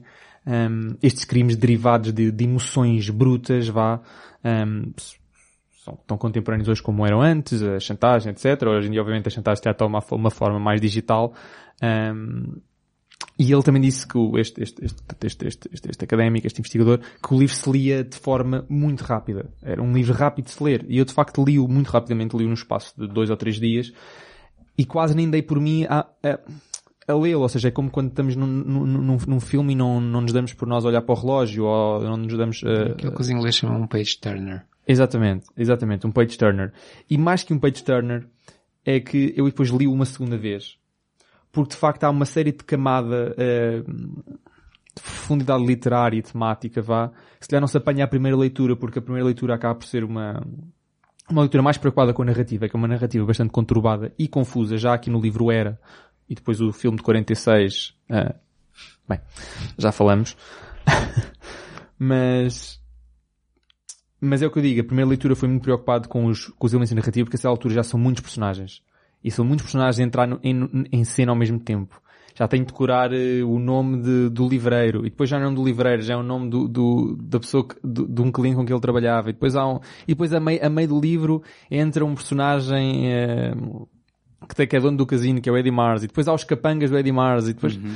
E a certa altura já lá está uma mistela, não só temática desses temas que tu, tu falaste, mas também já há montes de personagens, e depois a ser uma primeira pessoa que lê não consegue decorar os nomes todos, já está a confundir o Brody com, com, com, com não sei quantos, e depois, etc. E depois há outra coisa. Um, como, eu estava mais preocupado com a narrativa. Como há uh, essa, essa, intenção de manipulação de muitas personagens, nós nunca sabemos exatamente o que é que é verdade e o que é que é mentira. E vamos ter que ir confiando também no Marlowe para que ele Sim. tire as deduções corretas. É, é, e, aí, e aí a narração na primeira pessoa e aquela narração vá uh, em voz off, portanto que ele de certa forma uh, sai, sai, sai, da ação e começa a contar-nos o que é que ele está a ver, o que é que ele está a sentir, etc. Um, um bocadinho às vezes ele faz às vezes até uma espécie de, de recapitulações do que é que tem andado a acontecer para, para nós não nos perdermos, um, que eu acho que neste livro particular é necessário.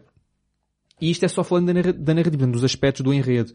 Porque a nível de escrita, eu acho que o livro está incrivelmente bem escrito. Acho que tem um dos melhores parágrafos de abertura e respectivamente parágrafos de, de término deste tipo de, de, de histórias. Um, é absolutamente fabuloso o último parágrafo sobre o, lá está, o, o sono derradeiro. Estou para perceber o à beira do abismo. Acho que podíamos estar aqui a discutir de onde é que vem essa tradução um, que se calhar não foi completamente inocente, mas eu acho que o sono, o sono derradeiro é, então como, como o filme acaba, eh, como o filme, como, como o livro acaba, uh, acho que é mais adequado. Dizer só mais uma ou duas coisas que é, neste livro então isso, isso vê-se hum, perfeitamente, mas não é só neste que é hum, parecer que estamos, eh, que vamos saltando capítulos e parecemos que estamos a entrar em histórias novas. E às tantas pensamos assim, Sim, é espera, se pararmos um bocadinho para pensar, porque também pode acontecer que não paremos para pensar porque estamos ali muito entusiasmados, mas pararmos um bocadinho para pensar, pensamos, começamos a interrogar-nos, então mas aquela história do início, serviu para quê? O que é que isto tem a ver com isto? Uhum, sim, sim. Uh, e, e isto com os personagens também.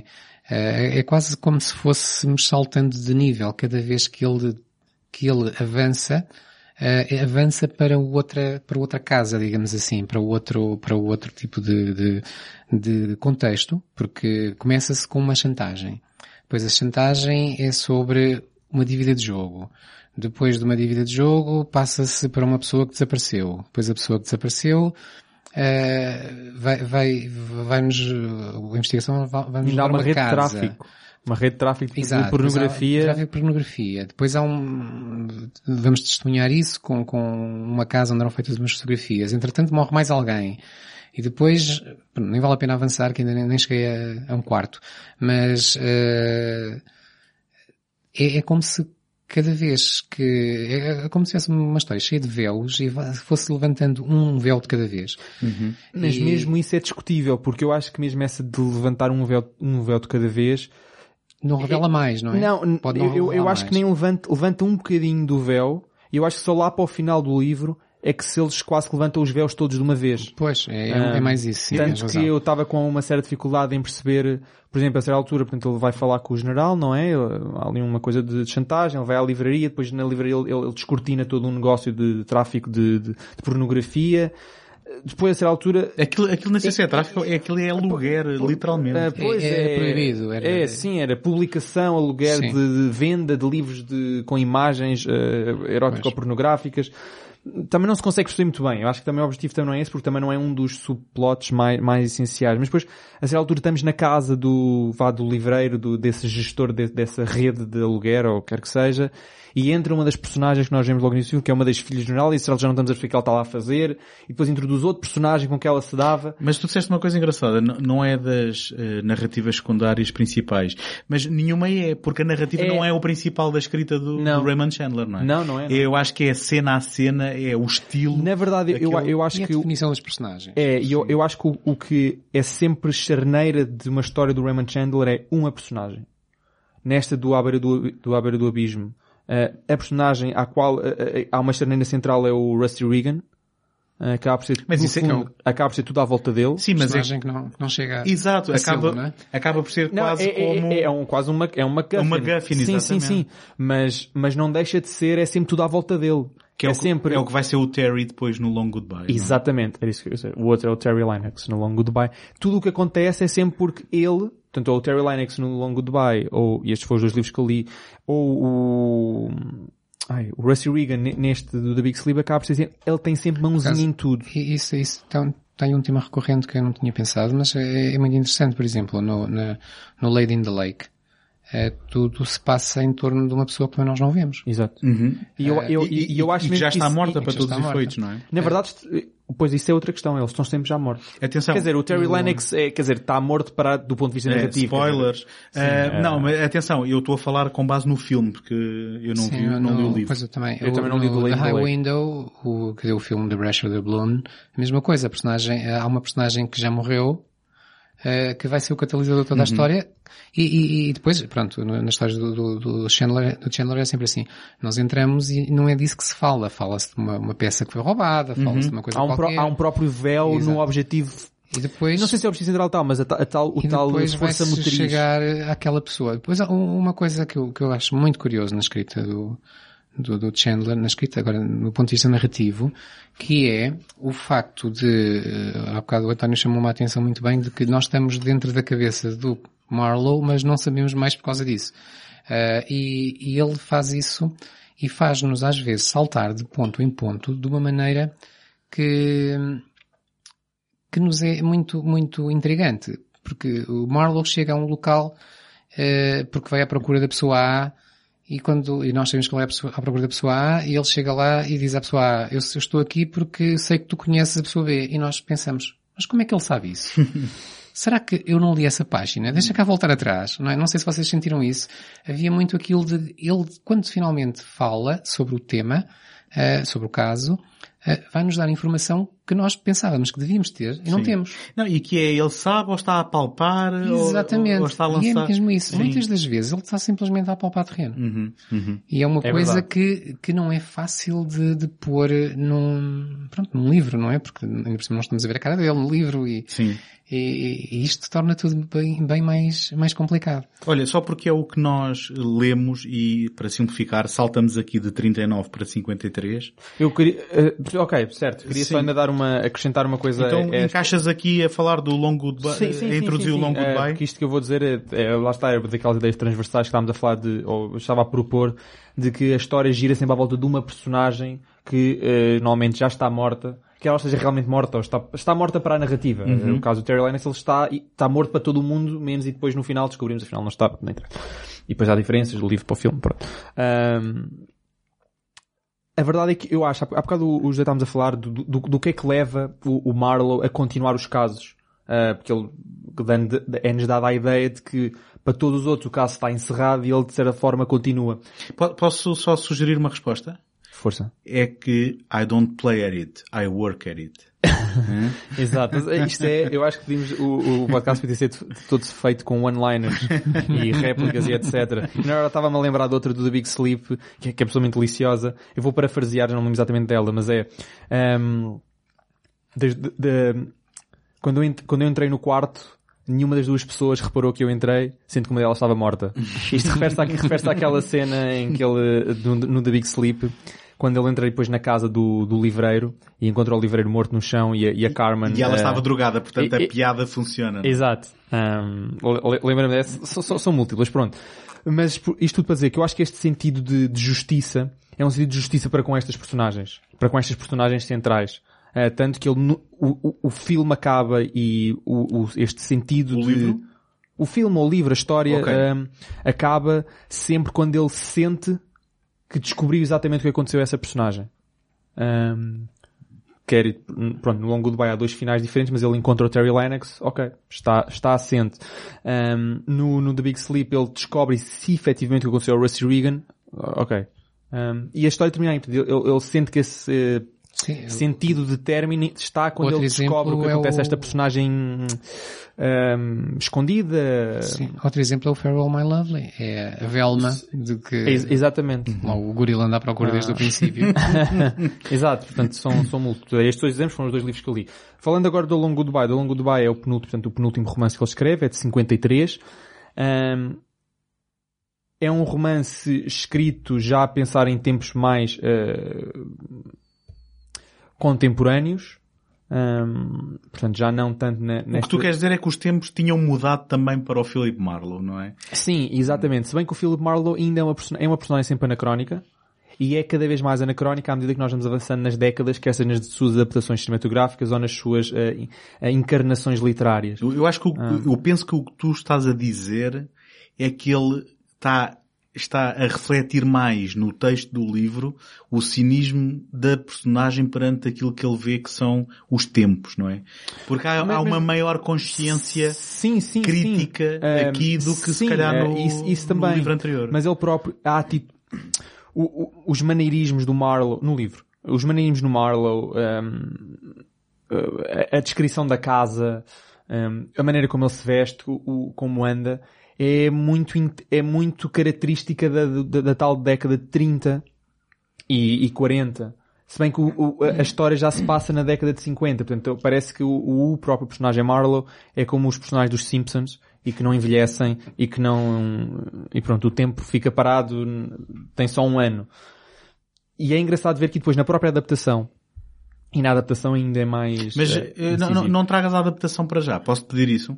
Não, não, sim, sim, não, eu, te- Ok. eu ia só dizer que na Até porque adaptação eu- eu tenho alguns ainda, é mais, problemas- ainda é mais evidente essa, esse anacronismo do Marlowe em relação aos tempos Mas olha, modernos. os super-heróis não envelhecem, o Marlowe é um bocadinho. exato, exato. Ah, Quer dizer, o Marlon envelhece, né? Portanto, tens as versões mais Robert Mitchum, sim, Elliot Gold. Bem, não, importa. não vamos por aí. Eu, eu até tenho, tenho n- não só porque gostava de me focar no livro, mas porque tenho também Sim, algo... sim, eu queria só desenhar este, este rápido paralelo do anacronismo Sim, presente é neste que eu tenho, livro. eu acho que o anacronismo na adaptação de Robert Altman é propositado até porque eu acho que ele fez o anti-Marlowe E ele não, é, não Sim, faz uma adaptação de Chandler. Ele faz eh, um filme Concordo, com base no texto. Mas, Con- concordo, sim. mas há, há aqui Ah. uma característica. eh, Já agora deixa-me só adiantar uma coisa que eu adorei o The Long Goodbye e pode não ser, e se calhar todos os estudiosos vão dizer o contrário, mas eu achei, achei o infinitamente mais satisfatório do que o The Big Sleep, O livro, o livro. concordo. Ahm, Mas não dizem o contrário. ah, ah, não? Não, não, Ok.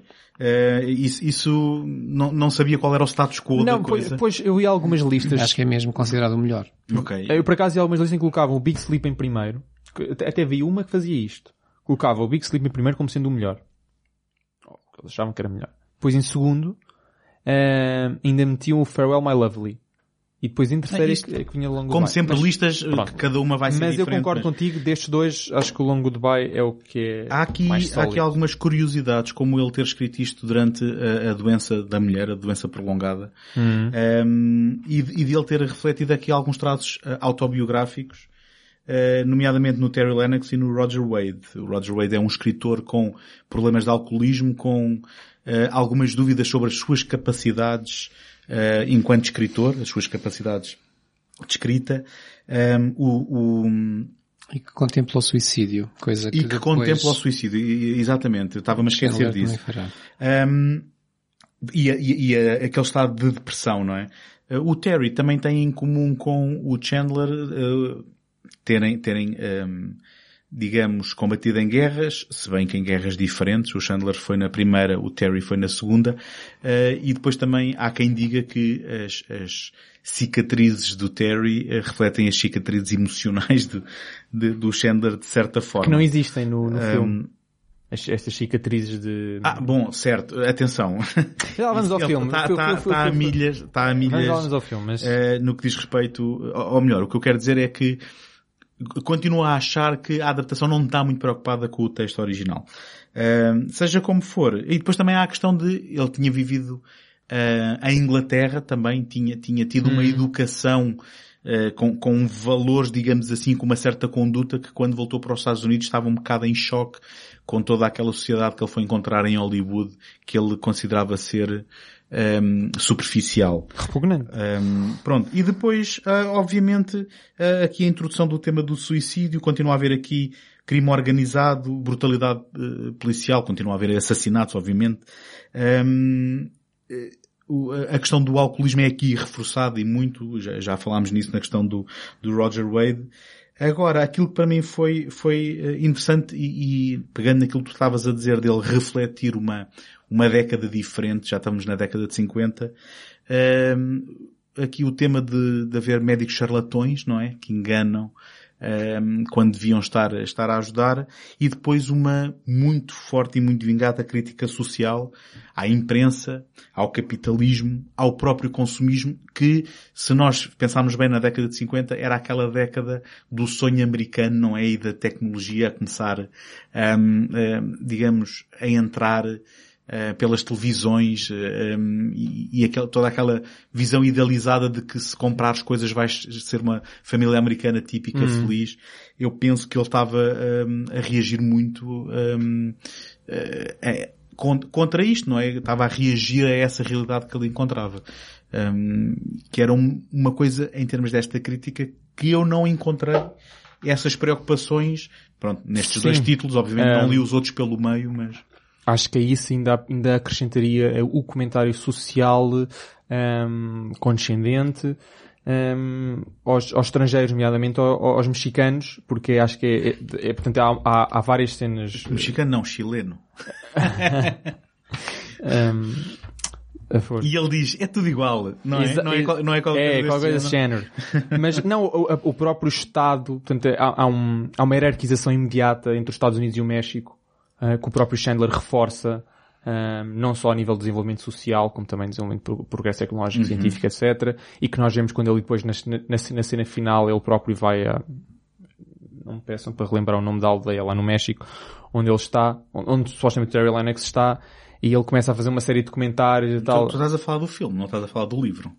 Ele nunca vai ao México no livro, mas... eh, Não vai? Não, não, não. Tá- Estás agora... Olha, já estou... Já tá-. Estás a misturar os dois. É que eu vi o, vi- revi o filme hoje e já deve estar... Não, não, é que ele, no, no Ah. livro toda a gente vai ter com ele ao, ao, ao escritório dele. Ele, não, ele nunca... Pois é, pois é, tens razão, tens razão, tens razão. Estava aqui Ah, a... Desculpa, ele vai ao México quando é para largar o Terry a primeira vez. Não, sim, eh, quer dizer, não, aí vai, aí vai a Tijuana. É, que, que é a Que é, fronteira, não é é? a cidade fronteira, fronteira. É como El exatamente. Paso. Sim. Ahm, não, tens toda a razão, já estava a confundir. Pronto, mas, mas esse comentário, pronto, existe no, no, no, no- no filme. Mas concordo plenamente contigo que este é um, é um livro muito mais crítico. Ou seja, não dizer que, que é uma crítica certeira. É- é- ou seja, ele, ele quer evidenciar uma série de, de, de componentes sociais.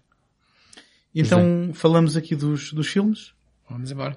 Então, eh, se nós dividirmos isto numa época clássica, vá, vamos agora nós definir aqui que basicamente estamos a falar de uma série de adaptações logo na década de 40. Eh, Falem-me lá do que é que vocês viram aqui, do que é que, do que é que queremos aqui focar. Olha, eh, já agora dizer que as primeiras duas adapta- adaptações de obras do Raymond Chandler ao cinema foi em dois filmes de 42. Eh, in- curiosamente, nenhum dos dois teve direito a ter o nome do Philip Marlowe como protagonista. O nome foi mudado. O que é assim uma espécie de justiça poética porque os primeiros contos de, aquilo que hoje são os primeiros contos de Raymond Chandler tendo como protagonista Philip Marlowe começaram por não ser contos com, o, o- com esse nome no, no, no nome protagonista. E só mais tarde, depois do sucesso do, do Big Sleep, é que é que esses quatro contos foram reeditados já com o nome de Philip Marlowe e hoje passam, estão, estão no canon do que são obras de, de Philip Marlowe. Portanto, houve dois filmes, o, o The Falcon Takes Over, eh, de Irving Reyes e o hum, Time to Kill, eh, de, hum, não, não tenho o nome do, do, do realizador. Eu, eu não vi este que- filme, eu não vi este filme. Pois, eu também não vi. Não posso ajudar. eh, que tem que tem outros nomes. Eu vi o The Falcon Takes Over que é- era ganhou este nome porque havia um personagem chamado Falcon, ainda há pouco aqui em off estávamos a discutir eh, de onde é que ele vinha, porque era inspirado na- na- no livro, no, no, no filme, no livro e filme, de Maltese Falcon, eh, o tal filme do John Huston com o Humphrey Bogart, que foi porta de abertura para muito deste cinema.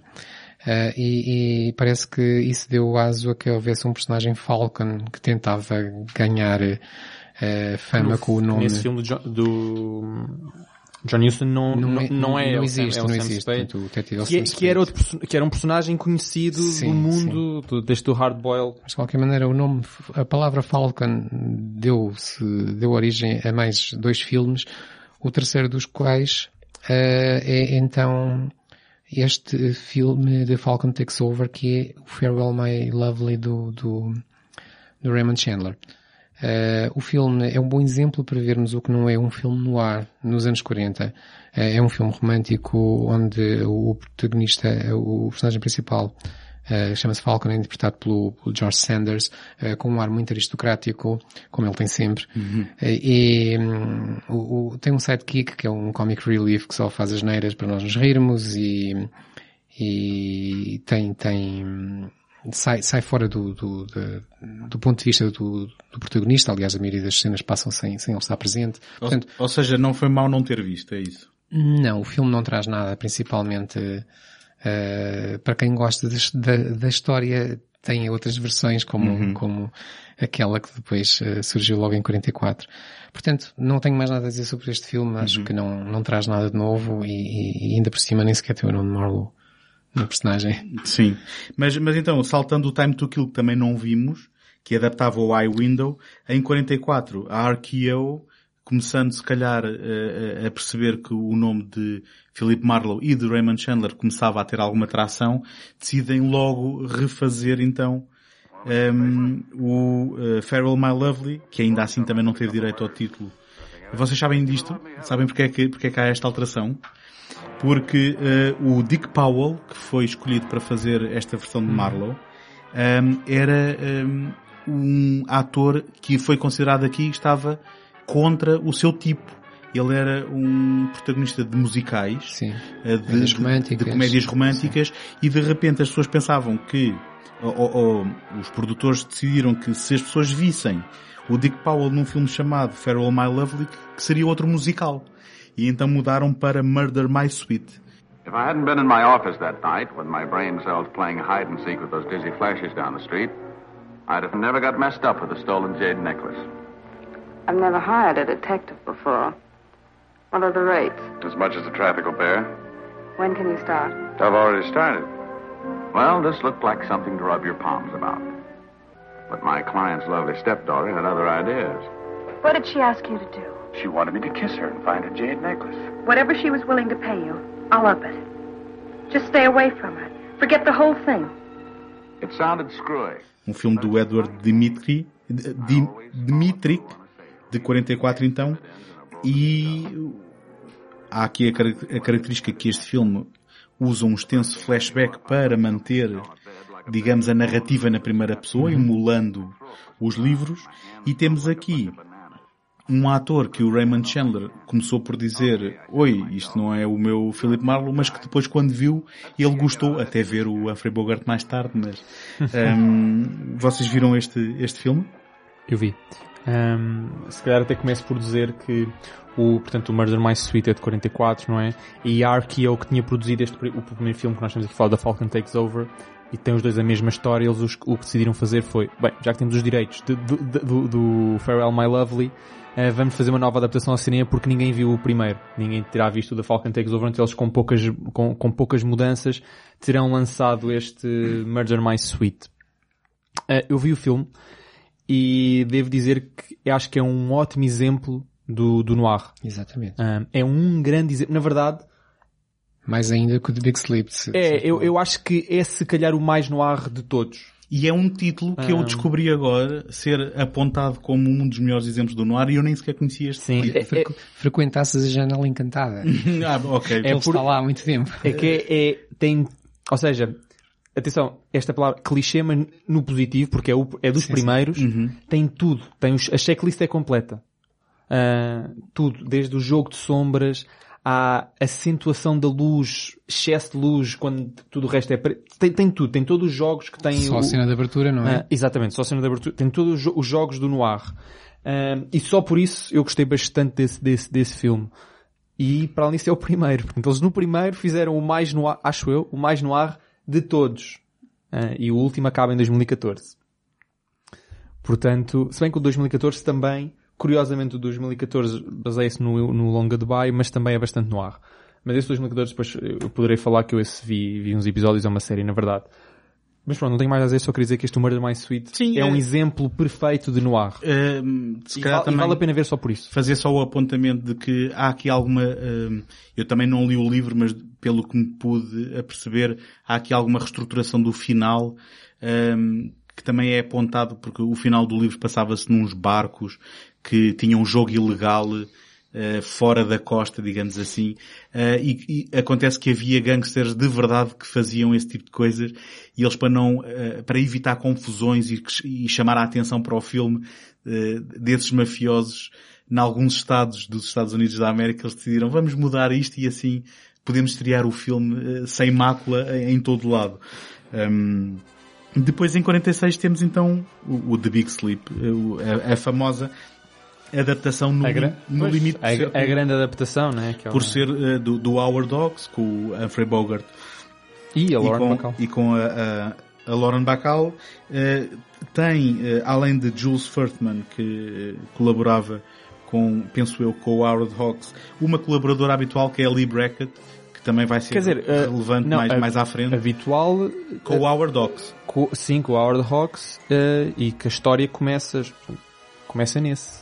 É, é, é a primeira colaboração. Possivelmente, n- Ali depois, eu sei que ali, ali depois o, Rio Bravo é antes ou depois? não tenho presente, mas eu diria que é depois. Eu É que, eu, é que, eu, é que eu, eu tenho uma história em relação de como é que o É porque eu Howard pensava que era um Hawks- homem, não era? É, ele, Eu pensava ele- que ele- é, é, Lee era nome de homem. Um, ele, na- ele, na verdade, ele, eh, portanto, já agora, um bocadinho de contexto, a Lee Brackett não é uma argumentista de cinema. Ela, na verdade, escreveu, escreveu argumentos de cinema, escreveu grandes argumentos de cinema, ah, mas, na verdade, ela é muito, muito conhecida como escritora de ficção científica. Ela, na verdade, é- tem, o cognome dela é a Rainha da Space Opera. Ah, isto dentro da comunidade. Portanto, ela escreveu muito ficção E científica. escreveu o primeiro draft de... Um, já lá vamos. Ah. Eh, Quer dizer, está a falar do Star Wars. Claro, Ah, Império- ok. Império. Ah, ok, ok, exato. Mas, portanto, ela escrevia muita ficção científica, era muito conhecida nesse meio. tanto que ela tem esse cognome. E o, reza a história que o Hawks estava a ler um romance desses, de Space Operas, e, e ficou tão impressionado com a escrita. Tragam-me este homem. É, não, que, que ele ligou à secretária dele e disse, tem que me arranjar já este gajo. Isto é um homem com um H grande. Exatamente. Tenho que me arranjar já este gajo, para que este gajo é fenomenal e vai dar uma ajuda tremenda ao William Faulkner que está com dificuldades. E isto foi assim. O William Faulkner é o, o, o, eh, quer Prémio dizer, Nobel. não só Prémio Nobel, como eh, aquele que é provavelmente, ou por muitos poderão dizer que é o grande romancista do século XX, ou uma das caras do, do século XX, da escrita do século XX eh, americana, ele tem que arranjar este gajo da ficção científica para- ir ajudar William Faulkner. Fala que depois conheceu e vi- e viu que era uma mulher, e ele depois viu, portanto eu acho que este tempo foi o meu primo, depois ela trabalhou com ele outra vez no, no, no Rio Bravo, Ahm, E mais alguma coisa, sim. Sim, Eu mais penso- alguma coisa. Depois ela, ela fez de facto o primeiro draft para o, Impa- para o Império Contra-Ataque, que é considerado por muitos como E o melhor filme da No saga. Rio Lobo, no Rio Lobo também, Um, também do acho que sim. Também. E depois ela ainda, ainda, ainda foi escrever o, pronto, o Long Goodbye. Dentro desta saga de, de, de. Marlowe, ela depois ainda escreveu o Long Goodbye, que Exatamente. também tem uma história que ela achou o livro muito mau eh, e ela reescreveu uma série de coisas. Uhum. Mas pronto, já, já leremos, mas Lee Brack não é provavelmente uma mulher desconhecida nem neste cenário. Então ela é uma grande argumentista, Uhum. com, com créditos de, de, de- de escrita absolutamente incríveis, mas também era hum, uma rainha da ficção científica, na medida em que era incrivelmente prolífica e tem alguns dos livros mais, eh, mais bem cotados no domínio da, da Space Opera. Uhum. Mas acontece que há, há- há razões que não só artísticas que levam a que depois esta adaptação seja relativamente conturbada em termos de narrativa. Portanto, além de amaciar toda aquela, todas aquelas questões que nós falámos do, que existe no livro que não puderam ser abordadas aqui, não é? Por questões legais, não é? Havia- havia- o, off- havia- o Race Office. é? Exatamente, havia o código Hayes que não permitia certas coisas no cinema, então todas as referências à homossexualidade, a nudez, a pornografia, Temas sexuais, Pronto, incluía a eh, homossexualidade, porno- qual- qualquer tema sexual. matar tudo bem, violência tudo Sim, bem, sim. sexo é não. é... E são várias as e são várias as cenas em que são completamente reestruturadas, como por exemplo as- todas as cenas em que a Carmen está, está nua, Mas, tem que estar vestida. Mas, Mas- tirando isso, eh, eh, Mas, mas desculpa, mas não foi só isso, eu não sei se é disso que vais falar, porque o filme fi- teve uma versão que ficou concluída em eh, 46, ah, desculpem, que ficou concluída Não, em, 40, 40 em não, 45, Foi filmado em 44 e depois saiu uma em 45 e depois foi, saiu uma em 45, foi testada, exatamente, e depois em essa 46, versão foi eh, testada e perante as más reações e perante o, o- o, digamos, eh, o querer capitalizar na- nas faíscas entre o, o Bogie e a Lauren Bacall, eh, ordenaram que fossem refazer algumas cenas, refilmar cenas e aumentaram o papel da Lauren Bacall. E eu, por acaso, que em agora, resposta ao fenómeno. em resposta ao fenómeno, Fenómeno do uh, casal na Boogie vida, and Bacall. exatamente, do casal na vida real, e, Já portanto, tinha sido, desculpa, celebrizado pelo To Heaven Have Sim, Not, sim. também do Hawks, Claro, sim. escrito pelo William Faulkner, portanto é isto o- também já havia uma tradição. Esse é que é o, catalisador que esse é que é o grande exato, do catalisador do fenómeno social. Este- esta versão de 45 foi eh, lançada eh, brevemente nos cinemas em 97, quando foi descoberta. Supostamente eles distinguem, tem mais ou menos a mesma duração, mas tem para aí 20 minutos de cenas diferentes. Eh, eu vi a versão tradicional, não é? Aquela versão que estreou. Sim, eu via de 46. A de 46 e realmente tinha acabado de ler o livro e de repente estava a ver a, a Bacall em todos os em todas as cenas em que no livro eu, eu não havia lá assim não é preciso perceber muito nem ir ler nada para perceber que Mas- o papel dela foi altamente Mas não foi só também uma resposta ao fenómeno, foi também, por exemplo, eh, cenas que tinham uma ligeira nuance sexual e que não eram provavelmente essenciais à narrativa. Eu lembro-me aqui desta de uma cena em que o Marlowe está, está a voltar para casa dele e percebe que alguém está dentro de casa e depois nós vemos que é a Carmen, que supostamente no livro está nua na cama e na versão de 46 ela não só não está nua como está completamente vestida e sentada numa cadeira. Na de 44 eles acharam que isso Sim. tinha, uns, tinha uma, uma- umas nuances, e uns, uns inuendos demasiado sexuais. Então, essa cena foi também removida. Repescada em 46 depois. Na de 45 essa cena não foi incluída. Portanto, é, uma, é uma- também outro exemplo. certo certo Tell me, uh, what do you usually do when you're not working? Play the horses, fool around. No women?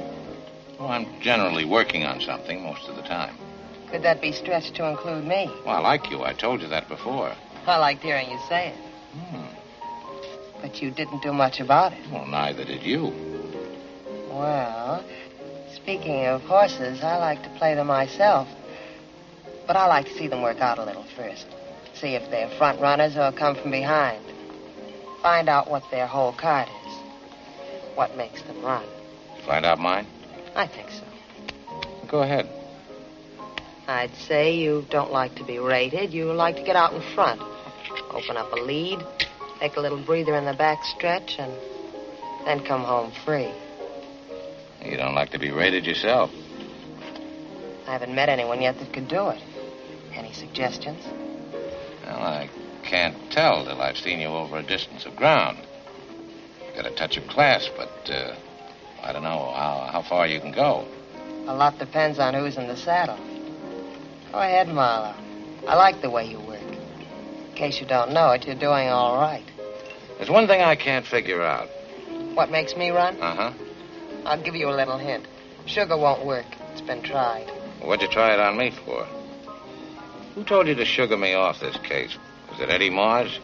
Mas, eh, na verdade, se quisessem tirar tudo o que é referências sexuais, eles tinham retirado a Lauren Bacall de todo, não é? Pois, mas depois também não tinha narrativa. Portanto, eu acho que ele deve ter sido aquelas decisões. Se bem, Mas se será bem que é houve- essencial à narrativa? Se bem que houve críticos que disseram que ela era uma bomba sexual adolescente que ainda tinha que aprender a, a ser uma, uma atriz. Ahm, acho que na altura, eh, portanto, nós agora olhamos para trás, não é? Ahm, com, com- já com alguma da mitologia, não é? A colorir a nossa opinião, mas os críticos da altura não eram grandes fãs, grandes Mas fãs ela já tinha o To Have and Have Not. E esse é um grande filme. You e know tem how a to melhor... whistle, don't, eh, como é que é? É, o- é essa, não é? É, Sim, sim. E esse tem a melhor, eu acho que é, se não é o melhor beijo do cinema, é uma das melhores cenas de beijo no cinema, Uhum. é aquela entre o Bogart e a Bacall lá no, lá no, por cima, portanto, por cima do bar. Um, absolutamente incrível, aquele jogo de portas. Pronto, não importa. Querem É, é, é outro filme. o pensamento sobre este ou passar ao próximo? Sim, eu queria só dizer uma coisa que é, eh, apesar daquilo que, que foi cortado ou aquilo que foi alterado, não, não, é, não é por aí. Eh, mas a verdade é que o filme torna-se um bocado eh, complicado de seguir. Eh, não tem, não tendo a, a- a paz que temos ao ler o livro e, e a informação extra que está no livro, obviamente, o filme torna-se bastante complicado de seguir. Chegamos ao fim do filme e eh, aquilo que eu digo sempre é Ok, eu compreendi cada cena, eu já sei quem são os personagens, eh, cada momento tem o seu sentido, mas será que eles encaixam mesmo uns nos outros? Sim, eu diria que o final em, em, em particular, que, que é alterado em relação ao livro, é um bocado quase inexplicável. Para mim, eh, e se calhar agora pelo inverso, por ter informação a mais, mas parece-me completamente apressado e inexplicável e pouco, É, é metida à pressão. sim, pouco, eh, digamos, satisfatório em função da tal confusão que a gente veio a ter durante o resto da, da narrativa. É. Acho que isso é um bom reflexo Eu, eu, eu, eu acho que é de facto um filme com um enredo bastante conturbado, até porque havia preocupações eh, além da narrativa, como por exemplo estas preocupações do fenómeno Boogie Bacal, e e acaba-se por dar um, um destaque descompensado do resto da narrativa a estes dois personagens, ao Marlowe até faz sentido, à, portanto, à Vivian é questionável, o que contribui para uma coisa, para um- uma história desequilibrada, até porque temos, por exemplo, eh, este é o clássico, não é? mas aquele subenredo do, do motorista que nunca ninguém sabe se ele suicidou-se ou se foi morto. Que nem o Chandler sabia. É- É, é este- porque ele- re- reza a história que lhe- é- é- enviam-lhe uma carta ou um fax ou quer que seja e ele responde assim, bolas, nem eu sabia. Não, é, não é, e a questão não é essa. É que na Ah. contabilização do, do número de mortos desde que começou o caso, no livro, ele não contabiliza o... É isso, é o, pró- o próprio, Sim. eu acho que o próprio Chandler esqueceu-se que, que tinha ocorrido. Portanto, e- Eu reparei nisso e isso gerou-me confusão ao ler. Curio- Foi, curio- eu, eu- contei mal ou ele É. não está a contar aquele...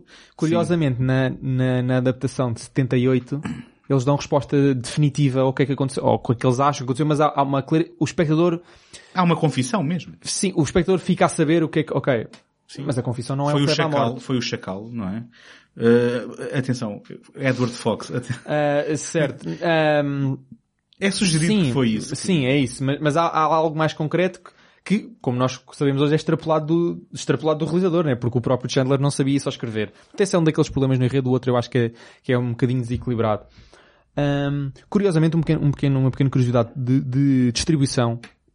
Este filme foi só lançado em 46, porque a Warner Brothers, acho que foi a Warner Brothers que produziu, não foi? Foi, foi. Tinha uma série de filmes relacionados com a guerra, e eles acharam Como que- a guerra... como a guerra ia acabar, eles acharam, bem, vamos meter isto tudo já porque depois ninguém quer ver filmes de guerra que estão, pronto, não- ninguém quer ver. Então eles adiaram para 46. Sim, os filmes de guerra deixariam de ser É relevante. relevantes, não é? Não eram atempados, Então eles- enquanto, enquanto que este era Tudo à pressão. E depois eles, ok, como eles achavam que este não era um filme que tinha uma certa sensibilidade ao, ao tempo de distribuição, era mais intemporal, eles acharam que podia ser lançado depois da guerra e portanto em 46. Um, esta também é uma curiosidade. My name is Marlowe. Philip Marlowe. Occupation, private detective. You know, somebody says, follow that guy. So I follow him. Somebody says, find that female. So I find her. But some cases, like this one, kind of creep up on you on their hands and knees. And the first thing you know, you're in it up to your neck. Right now, you're reading in your newspapers and hearing over your radios about a murder. They call it The Case of the Lady in the Lake. It's a good title. It fits. What you've read and what you've heard is one thing. The real thing is something else. Olha, eu agora estou muito curioso para saber o que é que vocês acham da produção da MGM de 47 eh, que adapta o Lady in the Lake com aquilo que só pode ser chamado de gimmick, não é? Que, como é que se diria em português? Aqui- Há aqui uma... Chique espertice. Uma chique espertice.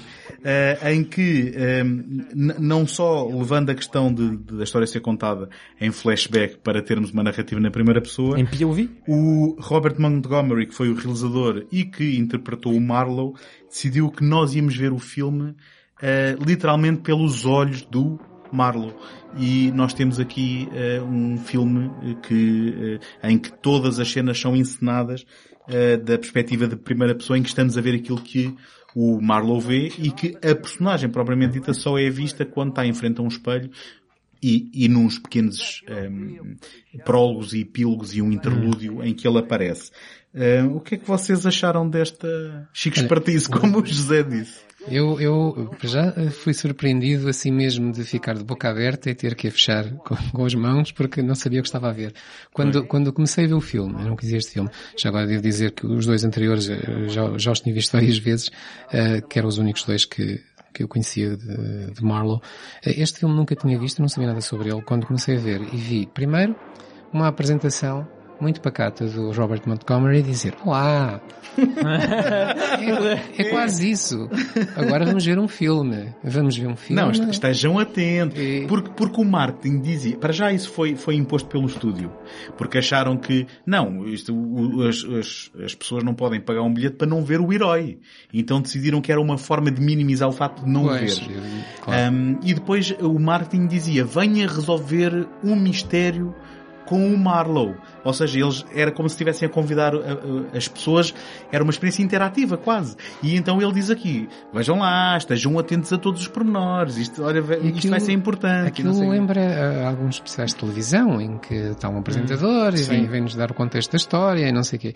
E, e ele faz esta apresentação no final, depois ele aparece uma ou duas vezes a meio, mais uma vez, em Eu, breves pe- eu penso que faz um interlúdio a meio Um só. e depois aparece no E depois final. no final, isso. É, Esse interlúdio no, meio é, é, é muito curioso também porque ele usa-o para avançar a ação. Eu, eu depois realmente fui lá, mas não vi nada, então voltei para trás. e pronto. E então voltamos à cena seguinte. Parece que perdeu-se ali uma cena no caminho e ele, e ele contou-a. Eh, pronto, essa foi a primeira, o primeiro choque. O segundo choque dá-se depois quando começamos a ver que o filme é todo visto pelos olhos do, a câmara são os olhos do, do, do Marlowe e isso faz com que o meu problema não é, não é o ponto de vista, aliás já temos visto muitas vezes isso no cinema posteriormente. Isto provavelmente é inspirado num filme de dois ou três anos antes, não sei a data, que é o The Dark Passage, não sei se vocês conhecem, Não. com, com o, o- curiosamente, não tem nada a ver, mas curiosamente com o Bogart e Bacall, em que o personagem principal, a personagem do Bogart, fez uma operação plástica para mudar de cara porque ele era um criminoso procurado ou alguém que era procurado. Não sei se criminoso ou não, o Bogart não costuma sê-lo. Ahm, e então, os primeiros, primeiros 10, 15, 20 minutos do filme, ah, ele está com a cara toda enfaixada porque ainda não pôde tirar as ligaduras e ainda não revelou a sua nova identidade. E ele é levado pela Lauren Bacall, que, que está a fazer um pouco de ama dele, levá-lo lá para, para, para a casa onde ele vai fazer a recuperação. E todo, todas essas cenas são vistas deste, deste modo, que é a câmara a olhar para ela e ela olhar para a câmara.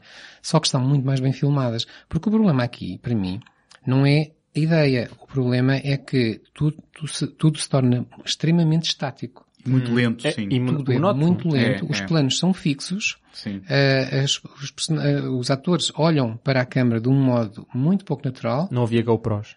uh, as, as, as respostas do Montgomery parece-me quase como se tivessem sido gravadas no outro dia, porque são completamente desadequadas. Não, mas ele são quase que grita com as pessoas todas. Não, atenção, são desadequadas porque ele é um Philip Marlowe horrível que está sempre zangado e carrancudo.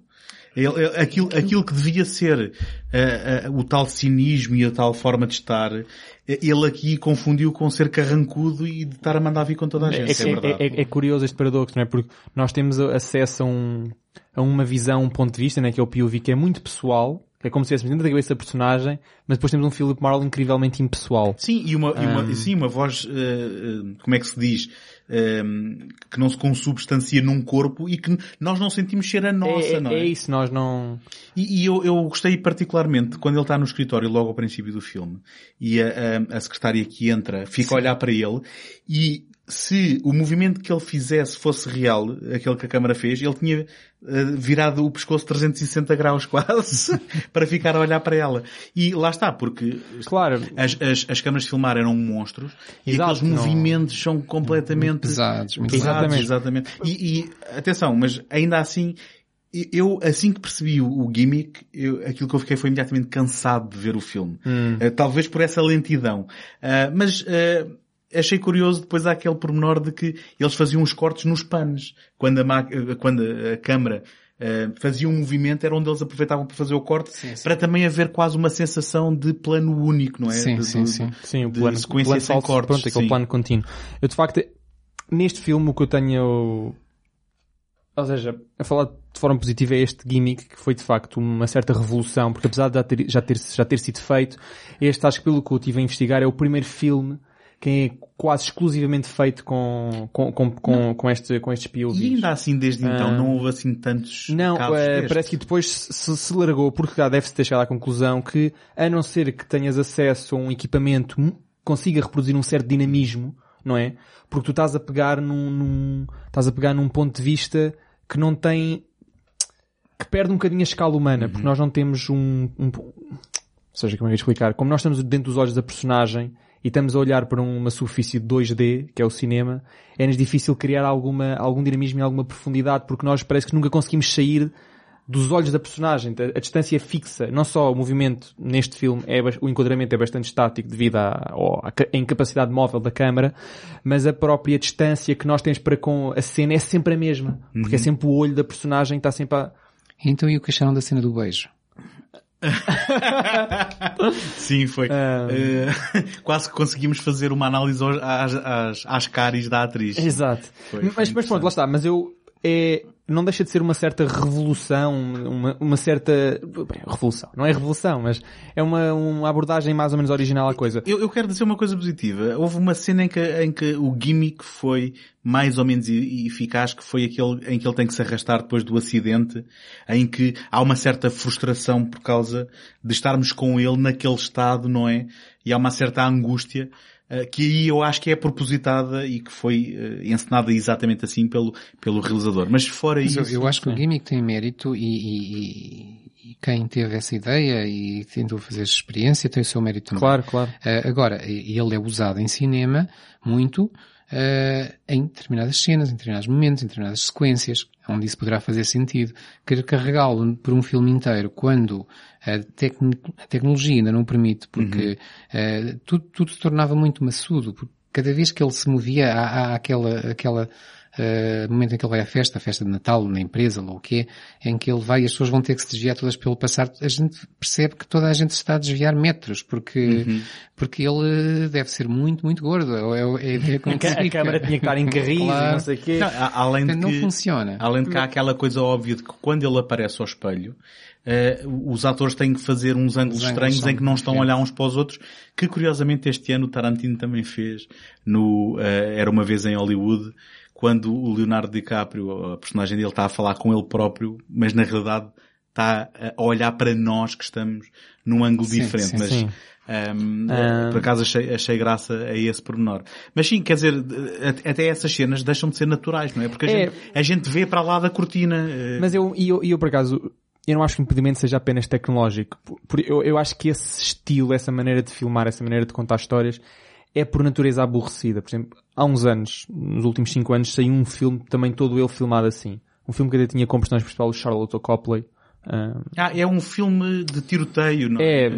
não lembro do nome. eu também não me lembro. Mas é todo ele é filmado Eu também vi, no- no- vi. no- em POV.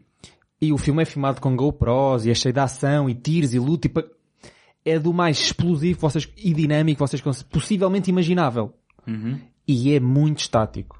É muito, eu achei muito aborrecido. Passado 20 minutos já não queria ver mais. Pois. É- porque é literalmente como estar a jogar um, um videojogo, aqueles os, os, de, os de tiros, na, em prime- na primeira Sim, pessoa, sim, sim. mas Os sobre o qual não temos controle nenhum, exatamente, mas sobre o qual não teremos controle nenhum da cena. A informação é incrivelmente limitada.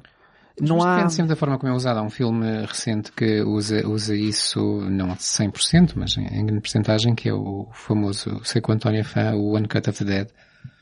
Ahm, mas aí deixa-me dizer-te que é mais ao estilo de found footage, não tanto tu estás a ver os É, olhos da found personagem. footage é mas diferente. Eu não, eu não tenho problemas com found footage. Ok. Por exemplo, eu gosto É. bastante do REC e gosto bastante do primeiro, ai, do, do Cloverfield.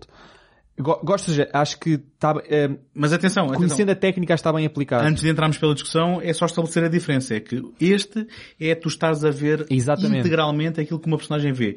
É Os isso. outros é estás a ver aquilo que uma ou mais personagens Mas filmaram, eu penso não que o, o mais importante é mesmo isso, é, é essa diversidade. Não é tanto se é found footage É, ou não, uhum, mas concordo. é- introduz Uh, graus de diversidade e a partir daí joga connosco É isso, e com sim. as nossas expectativas. É, é- a partir do momento em que nós estamos presos no mesmo sítio, a coisa vai se tornar É, muito há um certo monotonismo associado a esta estática. Mas eu não queria interromper o José e só queria deixar aqui sublinhado. Vejam o One Cut of the Dead, se tiverem a oportunidade. É, é- é um filme de zombies hilariante. Ahm, mas olha, sendo que em 1947 também foi lançado o filme The Brusher, The Balloon, em que a 20th Century Fox voltou a aproveitar os direitos daquele filme que ninguém viu, que era o Time to Kill. Ninguém viu daqui, de nós. Ahm, E se não fosse nós, quem é que via? Sim.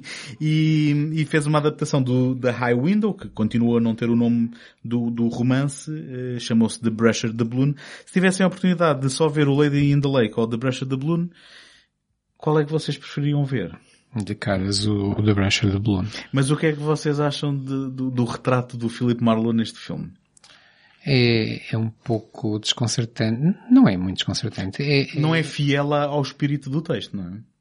Não, ele aqui tem um ar mais jovial, Certo. eh, dá um ar mais leve a tudo e, e não tem aquele, aquele cinismo Uhum. É pesado. brincalhão, não é? Mais brincalhão. É brincalhão. É, é cínico à mesma, mas, mas é de uma, uma forma muito mais leve. Uhum. Não parece ser algo, parece ser mais cínico para, porque precisa dizer uma piada de vez em quando e não cínico por natureza como, como os anteriores, o Dick Powell e o Humphrey Sim, Bogart é foram. porque este é um galã, não é? Este, este Sim, sim, Marlowe é sim. um galã ao contrário dos outros e hum, se bem que é, é- é engraçado porque o- a escolha do Dick Powell tinha sido apontado como sendo inapropriada e depois ele acabou por provar que era um bom Marlowe, eh, este aqui se calhar eh, digamos, sofre daquilo que o Dick Powell foi acusado na altura e este sendo muito mais, mais novo, hum, é- é- é- parece estar mais interessado em, em namoriscar do que propriamente em, porque muitas vezes o Marlowe também a sua forma de relacionamento é parecer que está a seduzir para O depois. flirt está sempre Sim. presente nos dois, nos dois sentidos, não é? Não há Certo. ninguém que o veja e fique indiferente pelos vistos.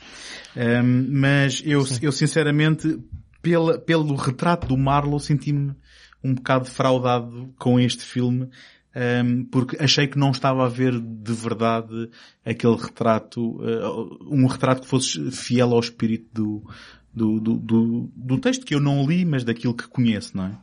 Sim, se calhar. Não, não me quero alongar muito sobre, sobre este filme. Eh, eu estou com o José, eu preferia ver este do que o outro, até porque o outro, vemos 5 minutos, percebemos o truque, a- aplaudim- aplaudimos o, o mérito e, a e, eh, o engenho envolvido, mas depois do ponto de vista cinematográfico, narrativo, já, a Todos pon- já, agora uma coisa que eu me esqueci de dizer, mas acho que merece. Eh, Não é só o, o Robert Montgomery que está mal no filme, eh, a atriz que, cujo nome agora não, não Ah, recordo. vol- voltámos ao Lady in the Lake. É, só é? para dizer que eu detesto. do Ah, é, é muito expressiva. Está sempre a interpretar com as sobrancelhas. Eu acho que Sim. o problema é o Sim. facto de ela não ter um ator à frente dela. Tem uma câmara. É verdade. É verdade. Mas pronto, avançando.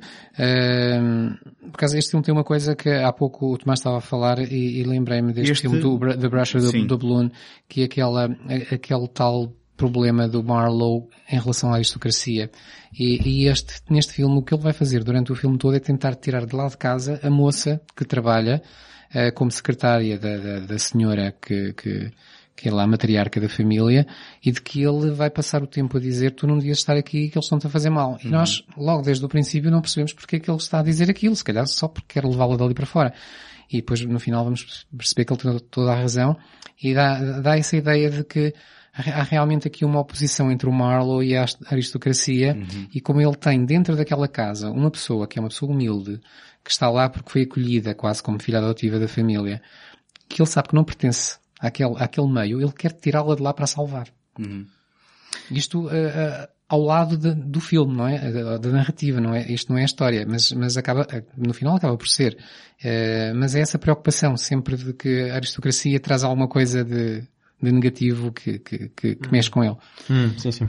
Ora bem, se não se importam, apesar de ter havido aqui umas séries televisivas, não é? Na, na década de 50, um, em que um, houve, houve, pelo menos um episódio de uma série chamada Climax, em que se adaptou do longo do Goodbye com o Dick Powell. Uh, houve também uma, uma, uma, série televisiva da ABC, um, em que o Philip Carey interpretou o Marlowe, um, numa, desculpa, foi uma série que, que, esteve no ar entre 59 e 60, entre outubro e março de Foram 60. duas temporadas, foram 26 episódios. Uh, mas uh, se me permitirem saltar agora aqui isto, uh, isto e outros, e falando de cinema, nós chegado aqui à década de 70, quando se calhar o próprio conceito do filme no ar começava a assentar a poeira e a ser aceite, começou também imediatamente logo a aparecer um determinado neo-noir. Eu se calhar faço aqui uma única referência àquilo que será uh, um dos mais óbvios como o Chinatown, não é? Hum. Um, e então parece ter uh, reaparecido aqui um, um, um, interesse na, na, obra do, do Chandler e do Philip Marlowe em, em particular. Uh, eu infelizmente não consegui ver um filme de 69 que se chama Marlowe, interpretado pelo James Garner. Alguém conseguiu ver ver isto? Eu, eu esse não vi. Eu vi. Uh, é assim, eu li algures que o James Garner estava a tentar fazer de 007. Uh, portanto, esta descrição, com a qual eu não discordo totalmente. Vai traduzir este filme? Já, já vos mostra que se calhar não, não é um dos melhores okay. adaptações, uma das melhores adaptações de, de, de Philip Marlowe. É um filme que realmente eh, está nos anos 60, tem toda aquela acidez e, e, e, e gosto pela paranoia que o final dos anos 60, princípio dos anos 70 trouxe ao cinema, onde o Marlowe é um Marlowe também muito leve, eh, que se mostra mais pela ação do que propriamente pela, pela aquele cinismo mais cerebral uh, a que nós estamos habituados. E quanto à história, nada a dizer, é o costume, uma história muito sinuosa.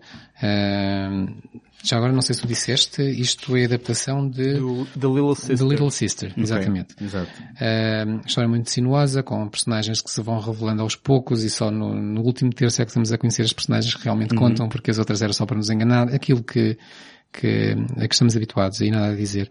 Uh, mas não é bem Marlowe para mim. Pois, pois. E se calhar agora, antes de passarmos à adaptação então do, do Long Goodbye, se calhar também gostava só de dizer que um, há uma coisa que se calhar é óbvia, mas eu vou sublinhar a mesma, que é estas adaptações para cinema, normalmente, ou sempre, Uh, simplificam os textos. Uh, apesar de serem também narrativas sinuosas e com todas estas características que temos falado, nunca há uma real tradução daquilo que é a complexidade dos textos.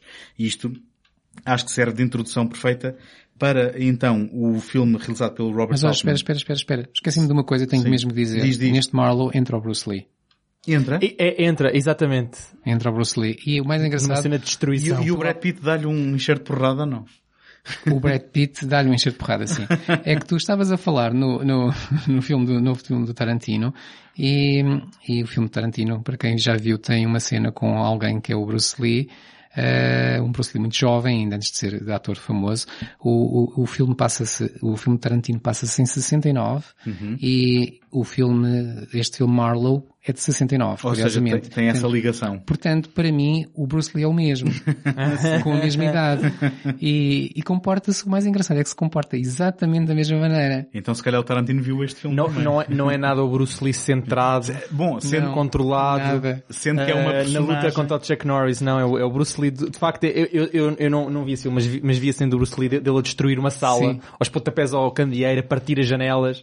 Eh, Ok. pa- faz muito lembrar, de facto, a, a cena do Bruce Lee no Once Upon a Time West. completamente. É que eu, eu, Ah, eu- Nem tinha feito esse paralelo. eu estava a ver o filme e estava a dizer a mim próprio, este tipo parece mesmo o Bruce Lee, mas não é, com certeza, porque o Bruce Lee, muito novinho ainda, não é? O Bruce Lee não se comportava assim. Este tipo parece o Bruce Lee do Tarantino. Fui ver a ficha técnica, era o Bruce Lee. Pois. E, e na verdade, estas adaptações agora na década de 60 vão trazer algumas surpresas, não é? Exatamente. Em, em alguns cameos. Mas então, Duas eh, pelo menos. o, o, long, o Long Goodbye do Robert Altman é uma hum, adaptação que eu acho que vocês vão concordar comigo que não é uma boa adaptação do livro e do espírito de Marlowe. Agora aquilo que eu vos queria perguntar é se é um bom filme, se vocês gostaram do filme de Long Goodbye. Então eu vou já discordar contigo. Vais? Eu vou. Perguntou como é que se discorda de uma pergunta. Pá, Não, não, já da premissa. Ele já vai, discordar, vai discordar da premissa. Da premissa. Ah, eu concordo contigo na parte que não é propriamente uma boa adaptação, na medida em que não é uma adaptação fiel da narrativa. Ah, Há uma razão para isso. A, a, a, a, Lee Brackett foi contratada, portanto, ela foi contratada para escrever o argumento e ainda não havia realizadores. Um, e ela escreveu o argumento, ela leu o livro e disse: Epá, isto está um bocado fraco, está cheio de clichês. Porquê? Porque o livro foi escrito em 53 e estava a ser feito 20 anos depois. Sim, em que já acho- estava tudo repleto de. O, cinema estava repleto desses clichês, se calhar em 53 não eram tão clichês. Eu acho que é mais uma reação ao Ah. próprio género, não é? E ao próprio, se calhar, à própria se passagem calhar. do E portanto tempo. ela estava cheio de clichês e reescreveu uma boa parte da história, atualizando-a com preocupações sociais mais eh, contemporâneas. Por exemplo, eh, todo o subenredo da máfia eh, do Augustine não existe no livro. um, e isso dá uma certa força mais... Há outros mafiosos e Sim, mas, participam mas, de outra mas forma. essa sim. em particular, que acaba por ser até uma- um, um subenredo mais ou menos central en- ao, ao enredo mais principal, que é Então, discutível então qual a é que é. cena dos capangas que se despem não está no, no Não, livro. não Não, não, essa grande cena. Aqui, Ah. o que Aquela em que vemos o Arnold Schwarzenegger quase a deitar as cuecas para fora, não? Quer dizer, eu acho que já ele não estava de deitar mais nada para fora. Acho que já está tudo bastante à vista. Curiosamente, é- esse é um dos caminhos né, destas celebridades que não é acreditado. Ele- Certo. Ah, pronto. Mas voltando aqui à, à Lee então ela, escreve- ela reescreveu bastante o argumento, mudou o final. ahm, e, e fez outras mudanças, o, o tornou, mas- eu sinceramente acho que manteve o espírito. Mas depois, curiosamente, ela finalizou o argumento, enviou à produtora, e a produtora convidou o, o- o Howard Hawks para realizar, que ele recusou. Eh, convidou o Peter Bogdanovich para realizar, ele também recusou, mas ele foi ele que, que, hum, ai, recomendou o Altman. O Altman foi efetivamente uma terceira escolha. Um, o Altman depois leu o argumento e disse só, eu só realizo se vocês não mudarem o final. Podem mudar tudo, menos aquele final. Ah, e portanto, e o final ficou, portanto, significa que o Robert Altman eh, realizou. Isto foi só, foi, é só para introduzir o porquê, de, calhar, de ser tão diferente narrativamente do livro. Eu acho que, tendo em conta que era em 73, os anos, o, o final da década de 60 e o início da década de 70 trouxeram umas mudanças enormes à sociedade e ao cinema, e eu acho que precisava, de, se calhar, de um toque mais eh, fresco. por assim dizer. Mas, mas o que tu Mas, estás o, a mas o, que, eu- dizer... o que eu agora vou discordar Sim. contigo, eh, isto é concordar contigo, que eu porque a tô- adaptação Eu é. estou com pressa de discordar Ah. com a tua discórdia. E eu vou discordar contigo porque é que eu acho que este é, é um Marlowe incrivelmente fiel ao Marlowe. Hum. E na verdade eu acho que este é um. A, a par com o Bogart, acho que é o Marlowe mais fiel ao Marlowe. Um, É pá, não podia discordar mais. Pronto. É que eu acho mesmo. Eu, eu na verdade eu estava a ver o filme. Eu nunca imaginei que o Marvel tivesse gatinhos. Essa cena para mim é, É genial. É, é genial, é, é cereja no topo do bolo. Uh, quer dizer, o Marlowe no livro também não tem um, companheiras de, de, de, de andar, não é? Porque ele, porque ele vive numa, numa vivenda, né? Sim. isolada. Muito New Age aquilo. Sim, é, é mesmo. O próprio Altman é o grande realizador, de, ou um dos grandes realizadores da New Age. Mas eu genuinamente acho mesmo que aquele Marlowe é o dos mais Marlowe, se não o mais Marlowe de todos. Pelo simples facto que eu estava a ver o filme e estava a ver, ah, finalmente estou a colocar a ideia que eu tinha do livro, ou genericamente dos dois livros que li, nesta personagem. Hum, Eu, eu acho que... eh, acho, acho, que, acho que é o personagem que é ao mesmo tempo mais decadente, uh, mais, mais decadente na, na, na, sua vida problemática, na, na, sua paranoia, na, na, sua, na maneira como ele lida com, com a sua saúde, com, com, com a, Mas isso, com a despreocupação acho, constante. Se calhar o que tu estás, uh, o, o, que te influencia a dizer isso é que é o Marlowe que vemos mais, mais tempo, isto no cinema, é o Marlowe que vemos mais tempo nos seus tempos livres, por assim dizer. Vemo-lo em casa, vemo-lo a passear, vemo-lo...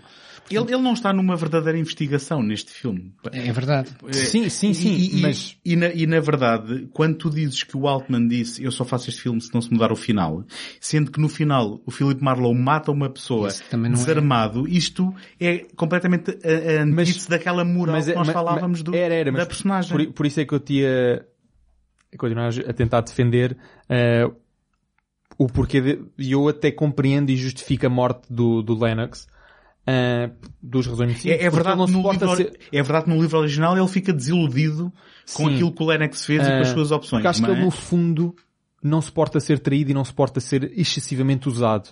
E foi isso que ele sentiu para com o, para com o Lennox, o que o Lennox fez.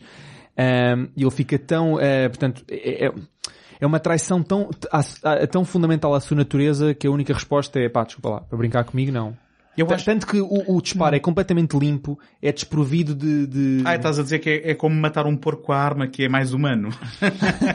não, não, o que eu quero dizer é, aquilo para ele não, não, foi uma coisa a, a, a Marlowe muito, muito, cínica, muito seca, muito, não houve efeitos especiais, aquilo foi, é um disparo e acabou, é, gente, há linhas que, se não devem, que não se devem cruzar. Eu acho, eu acho que ele até cruzaste. reflete, eu acho que ele até reflete ah. ali sentimentos que são completamente à antítese do Marlowe, mais uma vez, porque foi, foi uma morte quase de fúria de, de, de, de de, de, quem está, de quem se sente traído, como tu dizes. É, é, de fúria, mas é, mas é uma fúria, é de fúria porque, eu não sei se ele já ia, ia, ia para lá pensar que ia matá-lo ou não, mas a verdade é que é dentro do que eu acho que é a ética do, do Marlowe e possivelmente a moralidade que ele consegue. Epá, eu agora tenho medo de ti. É, é, é, justi é justificável. Tomás, uh, podíamos estar aqui o resto do, do, dia a falar, mas não vamos concordar. Eu, eu neste caso estou com o António. Uh, não, não, não via o Marlowe fazer aquilo. Eu penso que isto é a visão que o, que o Altman quis dar ao filme uh, e ao personagem. É, como vocês estavam a dizer, uma visão New Age em determinados momentos e, e a tal raiva, a tal acidez que é normal dos... Acidez até em vários sentidos. Dos anos 70 uh, que está aqui presente.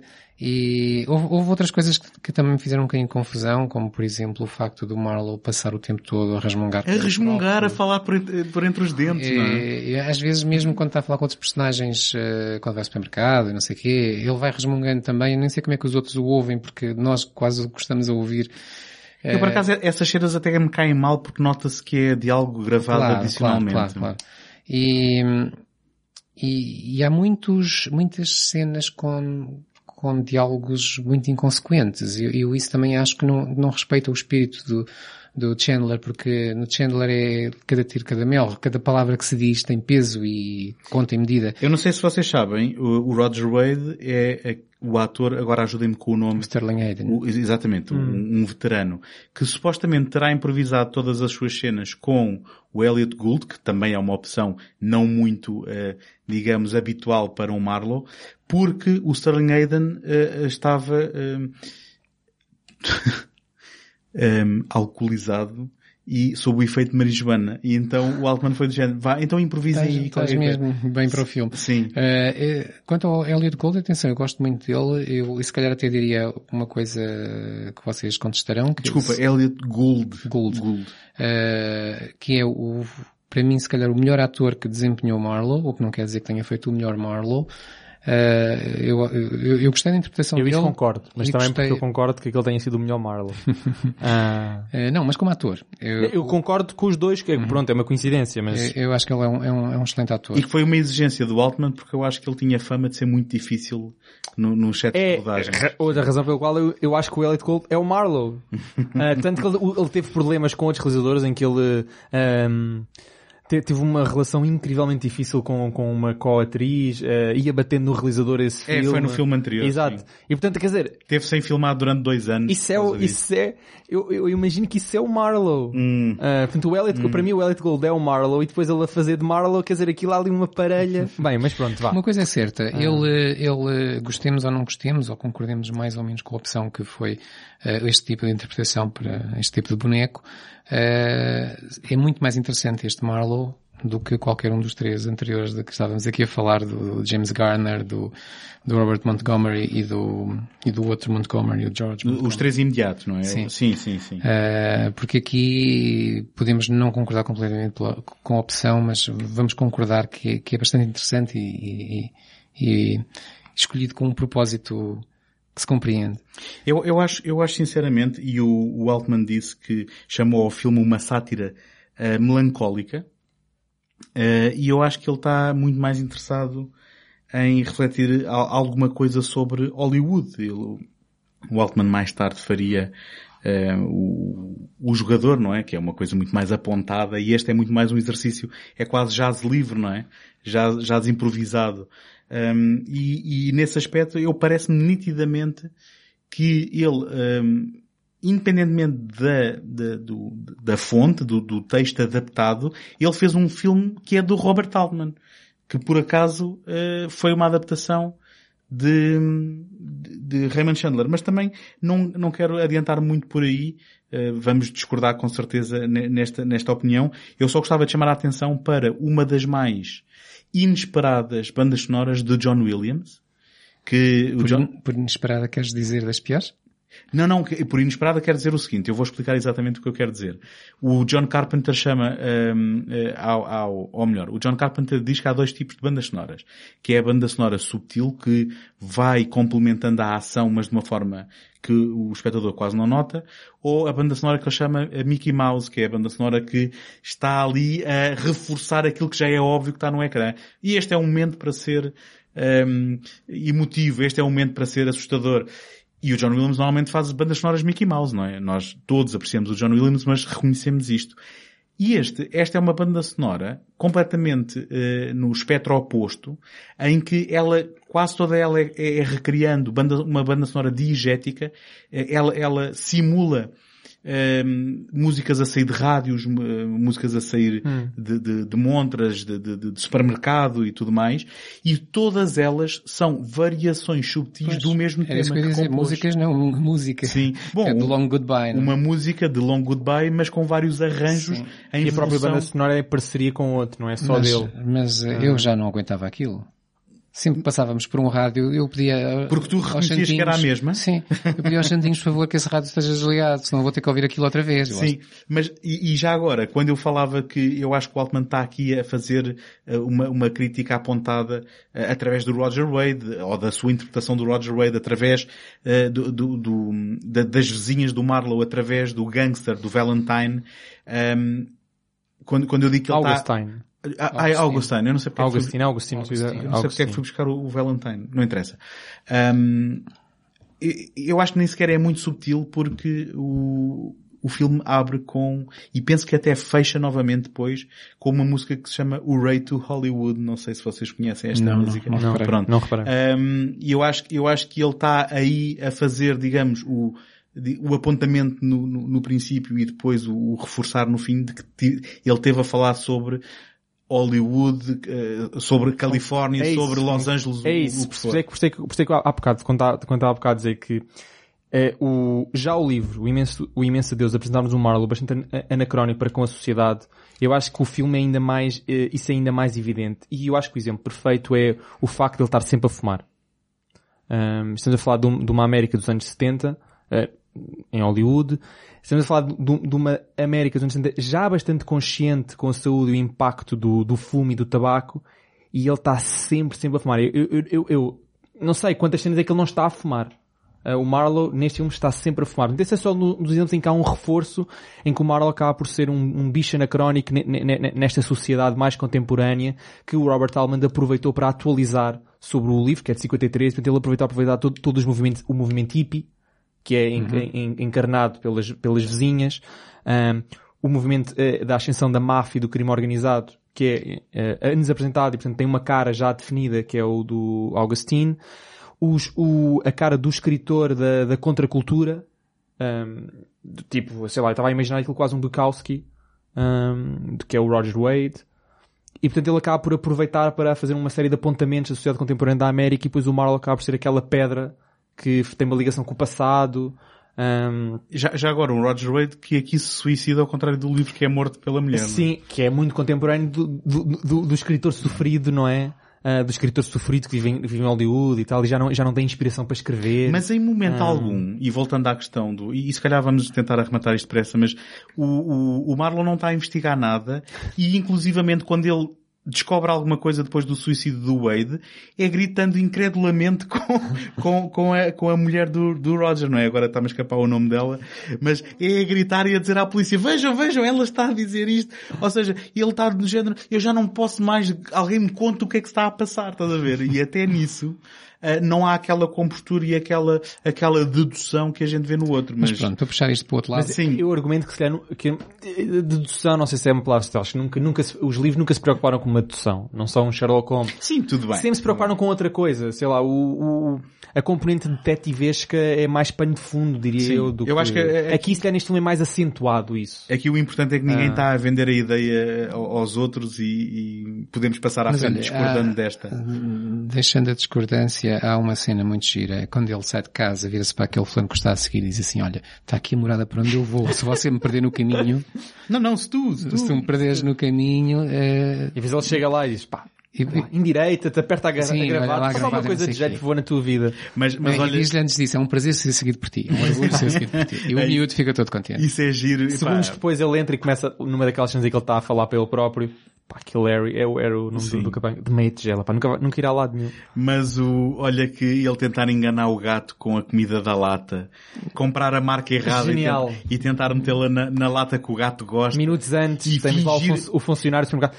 Isso é tudo a mesma coisa. E fingir que está a abri-la e depois, ai, ai, eu deixei-te aí preso fora. Não, anda cá dentro, olha, comprei-te a tua lata, a tua comida favorita, pá. Isso. Quando ele começa a fazer isso, eu pensei, o que é que está a fazer? Pois, Ai, não me digam que está a enganar o, mal, o gato. É, é essa cena.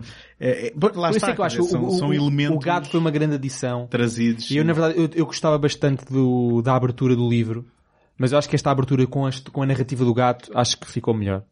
Um, até porque não, não se perde nada, nem aquela apresentação de quando é que ele conheceu o Lennox pela primeira vez, a, a, a, ele, ele conhecer a mulher, e depois uh, o Lennox separa-se a mulher e depois volta-se a casar. Toda essa coisa que o livro dedica umas boas 30 ou 40 páginas Uh, eu acho que é completamente desnecessário e saltar logo para a parte em que o Lennox aparece em casa dele, já tens que me levar para Tijuana, acho que é um ótimo ponto de partida e o gato é um ótimo ponto de partida para este Marlowe.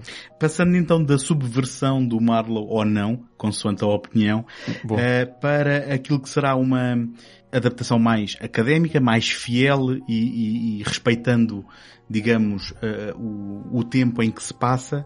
Nós temos então passado dois anos em 75 eh, uma adaptação, uma nova adaptação de Farewell My Lovely, a primeira produção de Jerry Bruckheimer, para quem não sabia, o, o produtor de mais, mais tarde de blockbusters explosivos, um, ehm, interpretada por Robert Mitchum, que aqui, um, ehm, eu acho que vocês concordarão comigo, uh, é, temos uma adaptação mais fiel ao texto, mas onde se tem que refletir o facto de que o ator já está um bocado envelhecido em relação àquilo que é a idade do Marlon nesta história, não é?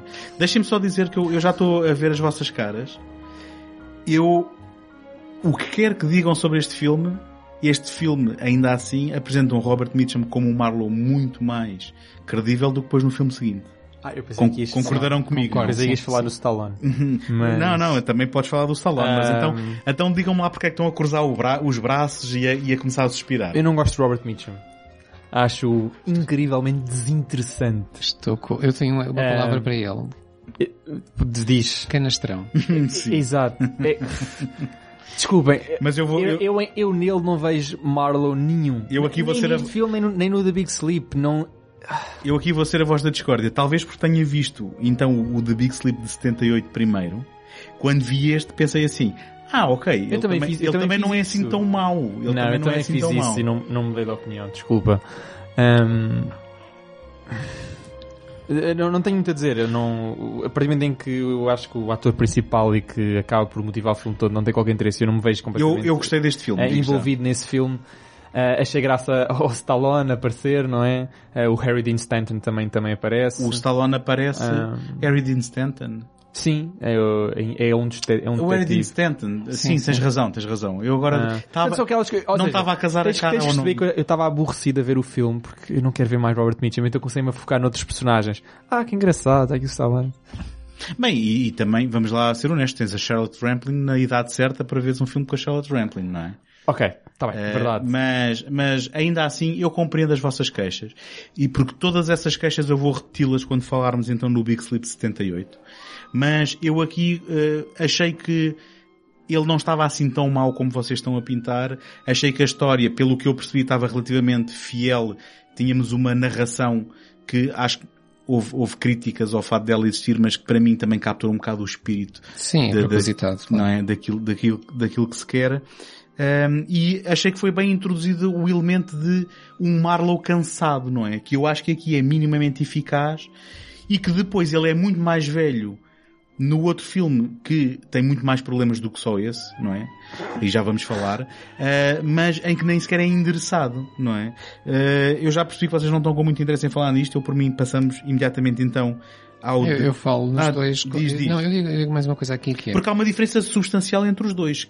Ou melhor, duas, não é? Que é a questão de este ser fiel ao espaço e ao tempo em que a narrativa se Sim. passa e o outro de subverter completamente, mas de uma maneira que me parece Bom, assim, que transforma Marlowe num, num, num telefilme manhoso. Sim, o outro, que, o outro que é do Big Sleep. Exatamente. Eh, se Michael Winner. e Que Michael é o que- Winner que se passa em Inglaterra. e é o mais fiel à estrutura narrativa do livro. E, e a pa- estrutura. Passa-se em Inglaterra e eh, no ano em que foi filmado, não é? Exatamente. Sim, tanto que a, a certa altura vejo um plano da filme- Scotland Yard e eu... Ok, está um bocadinho moderno demais. Vamos o filme é conter de 75, o, o Farewell My Lovely, que, que em português chamava, chamou como? Não Enfim, sei, não não sei, não sei. É, é, é um filme que, onde se tenta captar o, o espírito do noir. Eu digo que tenta-se, não, não, não, não digo que se consiga. Eh, mas depois dos últimos filmes serem filmes modernos, em que se modernizava a personagem, se modernizava o... eh, quer dizer, a personagem não, não modernizava muito, modernizava era o contexto. Pois, era isso. Eh, a personagem um parece que ficou, é, sempre ficou presa num tempo Eh, espaço aqui, aqui resolveu voltar-se o mais possível aos anos 40 e, e, e há referências explícitas. O Robert Mitchum tem a necessidade de dizer várias vezes então, o DiMaggio ontem ganhou não sei o quê. Eh, então aquele fulano lá na Europa que se chama Hitler. E, e há assim uma série de, de diálogos, em- acho que são mesmo para nos atirar à cara. Atenção, estamos nos anos 40. Este filme passa-se, não parece, mas passa-se nos anos 40. Mas depois em termos de estética no ar, há muito pouca coisa. Mal Eh, feito. É pronto. só, é, é só isso, Pronto, desculpa. é assim que se diz, exatamente. Como se não bastasse, a, personagem eh, principal é interpretada por um ator que, não sei, ele, ele, ele em alguns, em alguns contextos funciona, em alguns registros funciona, mas aqui não acho que funcione. Eh, isto para mim é, é um casting tão mau como pôr o John Wayne num filme eh, histórico sobre Jesus Cristo, o que por acaso já aconteceu.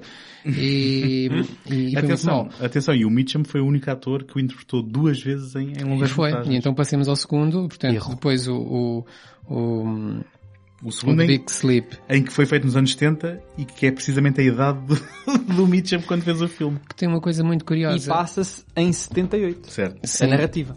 Tem uma coisa muito curiosa que é eh, um dos personagens, uh, honra seja feita, um dos atores é, é o James Stewart, que faz aqui o papel do velho general Mas completamente desa- desadequado também para o papel também que de quatro, que ele acho que não sabia muito bem o que estava ali a fazer, perguntaram-lhe umas férias Também e são só 5 minutinhos. ou é. Já, já, assim, já para não falar ecrã. no Oliver Reed também.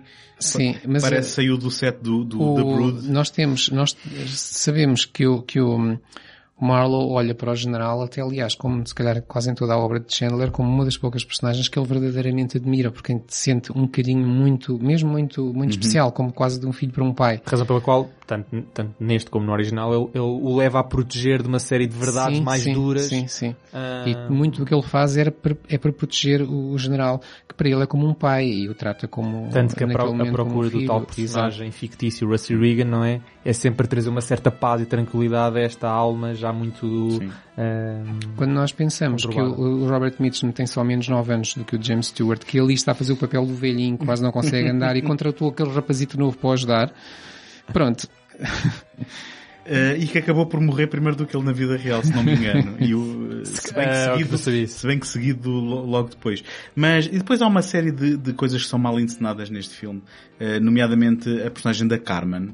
Ela não, não parece caprichosa, parece Se não estou em simplesmente... erro, há outro nome, não é? Ela aqui é Camila. Ah, não, Camila. ah, é Camila, ok. Camila pronto. é não mais britânico. Mas ela, ela É não Camila. parece, ela não parece caprichosa, parece simplesmente alguém com dificuldades mentais. É, é. Não, ela, sim, tem um, tem um atraso É muito. cognitivo. A- Além de que, eh, depois de tu teres eh, gravado na memória eh, a personagem principal como sendo a Lauren Bacall, bem, eu não queria estar aqui a falar mal de ninguém, mas ehm, Sylvia Miles é como se chama? Sarah Miles. Sarah Que é Miles. uma boa atriz, não só, neste que, filme. só que ela não é uma femme fatal, não é? Não, não, desde, desde a volta que deres. não- Curiosamente, Sarah Miles, que tem como um dos seus papéis mais famosos eh, o Ryan's Daughter, do...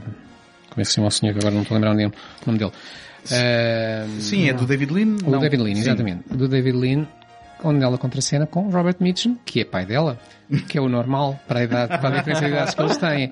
Mas ali, ali não se notou. Não, eh, desculpem, a personagem. eh, E depois, e depois ne- ne- nestas coisas é impossível não, fazer, não estabelecer comparações entre os, os personagens equipar, equiparáveis, Sim, não é? claro. Lauren Bacall e Sarah, Sarah Miles.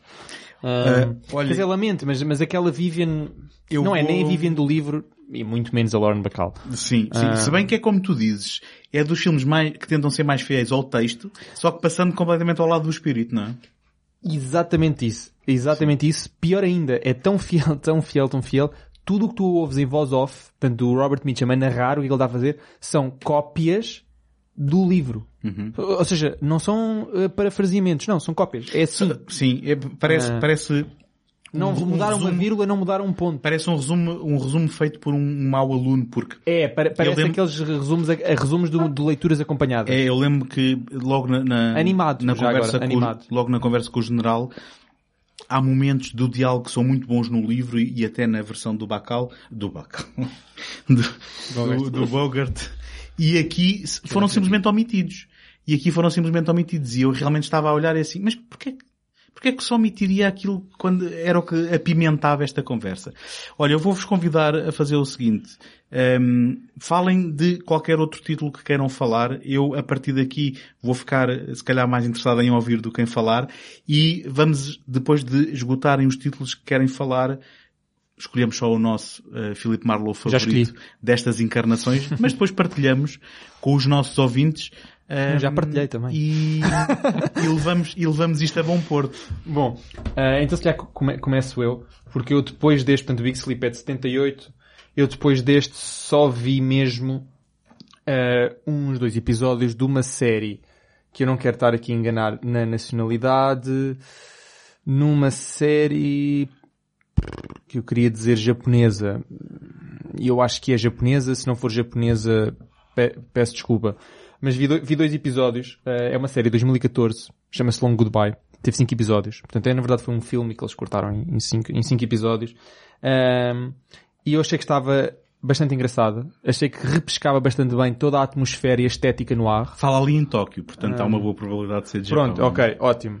E é, hum, e é, e é também, desta vez não é contemporâneo, não tentaram que se passasse em 2014, passa-se em 1950, que é sensivelmente o tempo do livro, só que em vez de se passar na América, passa-se em Tóquio. Um, e portanto há toda outra dinâmica social à qual nós somos apresentados. O Marlowe é um Marlowe japonês, mas no entanto retém uma série das, das especificidades que nós tive- especificidades que nós vemos aqui a falar do Marlowe. A técnica de filmagem é muito semelhante ao noir, não é? A cores. Mas há um jogo de sombra, um jogo de cores, eh, faz lembrar, um- eh, há ali parece que eles, uns neons, dá ali quase uma coisa anacrónica, os neons viriam um bocadinho antes depois, faz lembrar, havia alguns cenários que faziam lembrar mais Blade Runner do que qualquer outro filme, mas eu gostei dos dois episódios que vi. Pronto, e depois sei que há, houve um piloto de uma série que nunca chegou a avançar. Em Houve- 2007. 2007 houve um filme. pelo Jason O'Mara. Exatamente. ide- a ideia era, ser, era uma série antológica, cada episódio era dedicado a uma, uma, uma short story, a um conto do, do Chandler nunca avançou. Houve um filme checo, não vi. Mas Eu- e é do do que viram há mais alguma coisa que queiram falar? José, tens aí mais alguma coisa ou... É Só repetir aquilo que disse no início, que é, vi, vi, voltei a ver, não sei quantas décadas depois, eh, episódios da série Philip Marlowe Private Eye, eh, com o Powers Booth, Eh, e, e pronto, e, e O Powers confirmei- Booth que é um homem zarrão, não é? É um Um homem zarrão. com H grande. Esse sim. Eh, e confirmei aquilo que, a ideia que trazia, que é, é relativamente fiel, eh, pronto, tem, tem, eh, tem os defeitos que tem produções televisivas dos anos 80 que não, estão longe daquilo que hoje é a televisão? Uhum, Sim. Eh, portanto, um pouco formatado aqui e ali, mas de qualquer maneira é fiel ao espírito e acho que é engraçado. É engraçado que eles usaram como piloto desse, dessa, dessa série o último conto que o Marlowe escreveu, que, que não sei se me lembro, se tem aqui o nome. O último conto, não é O romance conto, então. Não. Ok. Uh, conto, não sei. Romance, Sim. já, já. É o... Que, o último conto que é aquele, o- que é também o único conto, a única short story que tem Marlowe no nome, já como disse há pouco, as, as anteriores não tinham Marlowe no nome, passaram a ter mais tarde. Mas esse conto foi, foi usado para, para, Piloto. para piloto desta série. E, e depois eles usaram mais histórias de, de- do Raymond Chandler para os outros episódios, não sei se todas originalmente sobre Marlowe, ou que foram readaptadas, mas usaram sempre material dele. E, e pronto, e, e do meu trabalho de casa não tenho mais a dizer. Muito sei bem. que muitos programas de rádio, é engraçado Sim. como ele foi muito, muito adaptado à rádio, Mas- há alguns videojogos também. Mas atenção, eh, também houve ali um período em que havia a moda em Hollywood de eh, se adaptar à rádio as adaptações cinematográficas, em que depois eram os próprios atores que repetiam o seu papel e, portanto, eh, não sei se foi por ser especificamente Raymond Chandler ou o Philip Marlowe, mas porque acho que era uma prática Tradição. mais ou menos Pois, habitual por acaso ali. isso não, É, não, não investiguei. É porque era sinónimo de algum sucesso. Quem não tivesse Uhum. tido sucesso também não teria depois essa, essa adaptação, não é? Correto, e estamos a falar de um, de um hábito que, que, que é mesmo de outro tempo em que o próprio- os próprios Uhum. Claro, claro. atores depois eh, repetiam. Hum, olha, em relação eh, à escolha do, do Marlowe favorito, eu, eu gostava de começar hum, e vou ser muito óbvio porque hum, dou aqui uma menção honrosa ao, ao Dick Powell, eu não conhecia, nunca tinha visto este filme. Eh, foi um prazer descobrir um filme no ar considerado um clássico aqui nesta, neste contexto, mas eu vou ter que fazer a escolha óbvia do hum, Humphrey Bogart, porque se calhar foi o meu primeiro, e o primeiro é sempre especial. Hum, Nunca me e, esqueci. e, e- e eu gostava também de deixar a, a menção honrosa pela interpretação, como já aqui falámos, e o prémio Anti-Marlowe ao Elliot Gould por... Não, não, não. É pro, pro. Pro Marlowe. Mas, é, portanto, eu a seguir queres, esse- queres reforçar então a tua escolha? é, é o Elliot Gould. Um, Ah sim, não sabíamos, não tinhas falado nisso ainda. Se bem que, obviamente, quer dizer, quer dizer, o Humphrey Bogart é o Humphrey Bogart, não é? Portanto, quer dizer, tem que estar também a partilhar pódio. Um, e, o, e o Dick Powell, simplesmente porque eu concordo, eu nunca tinha visto este Humor Mais Sweet. Uh, já o tinha ouvido falar como sendo um dos pináculos do filme noir, mas eu gostei do, do desempenho dele e o facto do filme ser incrivelmente fabuloso a nível do ar e ele estar bem integrado né, ne- nessa performance, se calhar mais do que até como performance como Marlowe, também merece, lá está, uma menção honrosa. Mas obviamente é Bogart, mas para mim o Elliot Gould traz algo que, que, que o Bogart se calhar não traz para a mesa. Há algo mais de- de- de- de- diferente. Porque o Bogart é o Bogart, é sempre incrivelmente fenomenal, não eu é? passei a palavra, mas Ah. queria dizer só uma coisa. Mas eu teria que escolher o Elliot Gould. Antes- Acho que ele merece esse destaque. Antes do José de, fazer a escolha dele, hum, o, Elliot Gould não conseguiria uma coisa que o Bogart consegue, que é conseguir ser Namorar com a Lauren Bacall? Bom, eh, isso também seria difícil, mas conseguir ser a epítome do cool com uma, umas calças eh, eh, cintadas acima do umbigo e uma gravata minúscula até, até ao cinto. Pronto, é só a única coisa que eu tenho para dizer. Enquanto isto não há argumentos. Ok, pronto. Eh, Aí, contra isso não há argumentos. Se formos pela lógica do primeiro, o meu primeiro foi o Powers Booth com, na tal série Philip Marlowe Private Eye. E para mim esse era mesmo o arquétipo do Marlowe. Quando o vi, provavelmente a primeira vez que vi o Humphrey Bogart, eu fiquei assim, mas não é igual? O que é que se passa aqui? Sim. E, e há sempre esse choque. Bom, hoje já, já longe dessas coisas, Já cresceste. já cresci um bocadinho. Eh, obviamente é, é, um bocadinho ao, contrário. Vejo o Bogart como esse arquétipo. Eh, se calhar o, o que acontece também é que o Bogart é o arquétipo de Marlowe, de, sim, de Marlowe, já antes de ter interpretado, não é? Quando, quando ele interpretou o Sam Spade de Maltese Falcon, que muita gente eh, pensa, sem pensar no assunto, pensa que é Raymond Chandler, é, é Philip Marlowe, é um pouco por isso. É uhum. o mesmo personagem. O personagem não mudou. É exatamente o mesmo no, no, no Sam Spade e o Philip Marlowe do E mesmo Bogart, to Have and Have Not, aquela atitude que ele tem para, que ele tem para com a vida já, já lá está, a, a dinâmica Lauren Bacall ah, também já lá estava, e depois é, tudo transportado, muito... é tudo transportado para o The sim, Big Sleep, sim. quer dizer, é apenas cristalizado. Sim, e, e no entanto, pronto, marca-nos e, e, é aquela ideia que toda a gente, quando, toda, quando as pessoas pensam o, o detetive privado, o private eye da, da da, da não sei quantas décadas atrás, Pronto, essa ideia vem logo. E, claro. e nós temos Isso logo... É porque ele não precisa de fingi-lo, basta sê-lo, não é? Ele já era. Ele já era. Sim. É, e hum, por isso é, é, é, a escolha óbvia, não é? Se eu tivesse claro. que, que, alterar a escolha, então punha só por menção honrosa o Powers Booth por ter sido o, o meu primeiro. Muito bem. Um, eu se calhar então aproveitava para um, levar isto a bom porto, desejar-vos... Pensas tu que está uma vez chegar a bom porto? desejar-vos a vós e a quem nos está a ouvir umas boas entradas. A gente, quando voltar para o próximo mês, já estamos num ano novo. Um, e uh, desejar que uh, tenham essas boas entradas e que nos possamos encontrar aqui no próximo episódio. Eh, eu sou o António. Eu sou o José. Eu sou o Tomás. Até para o ano. Até para a próxima. E bom Natal.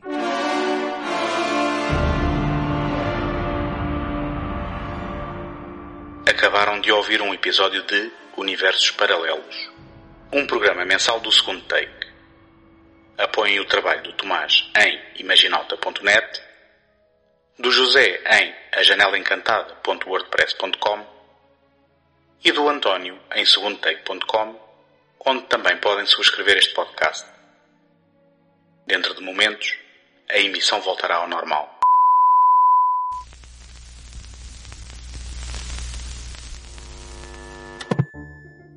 Encontramos na próxima semana. Até lá, boas fitas.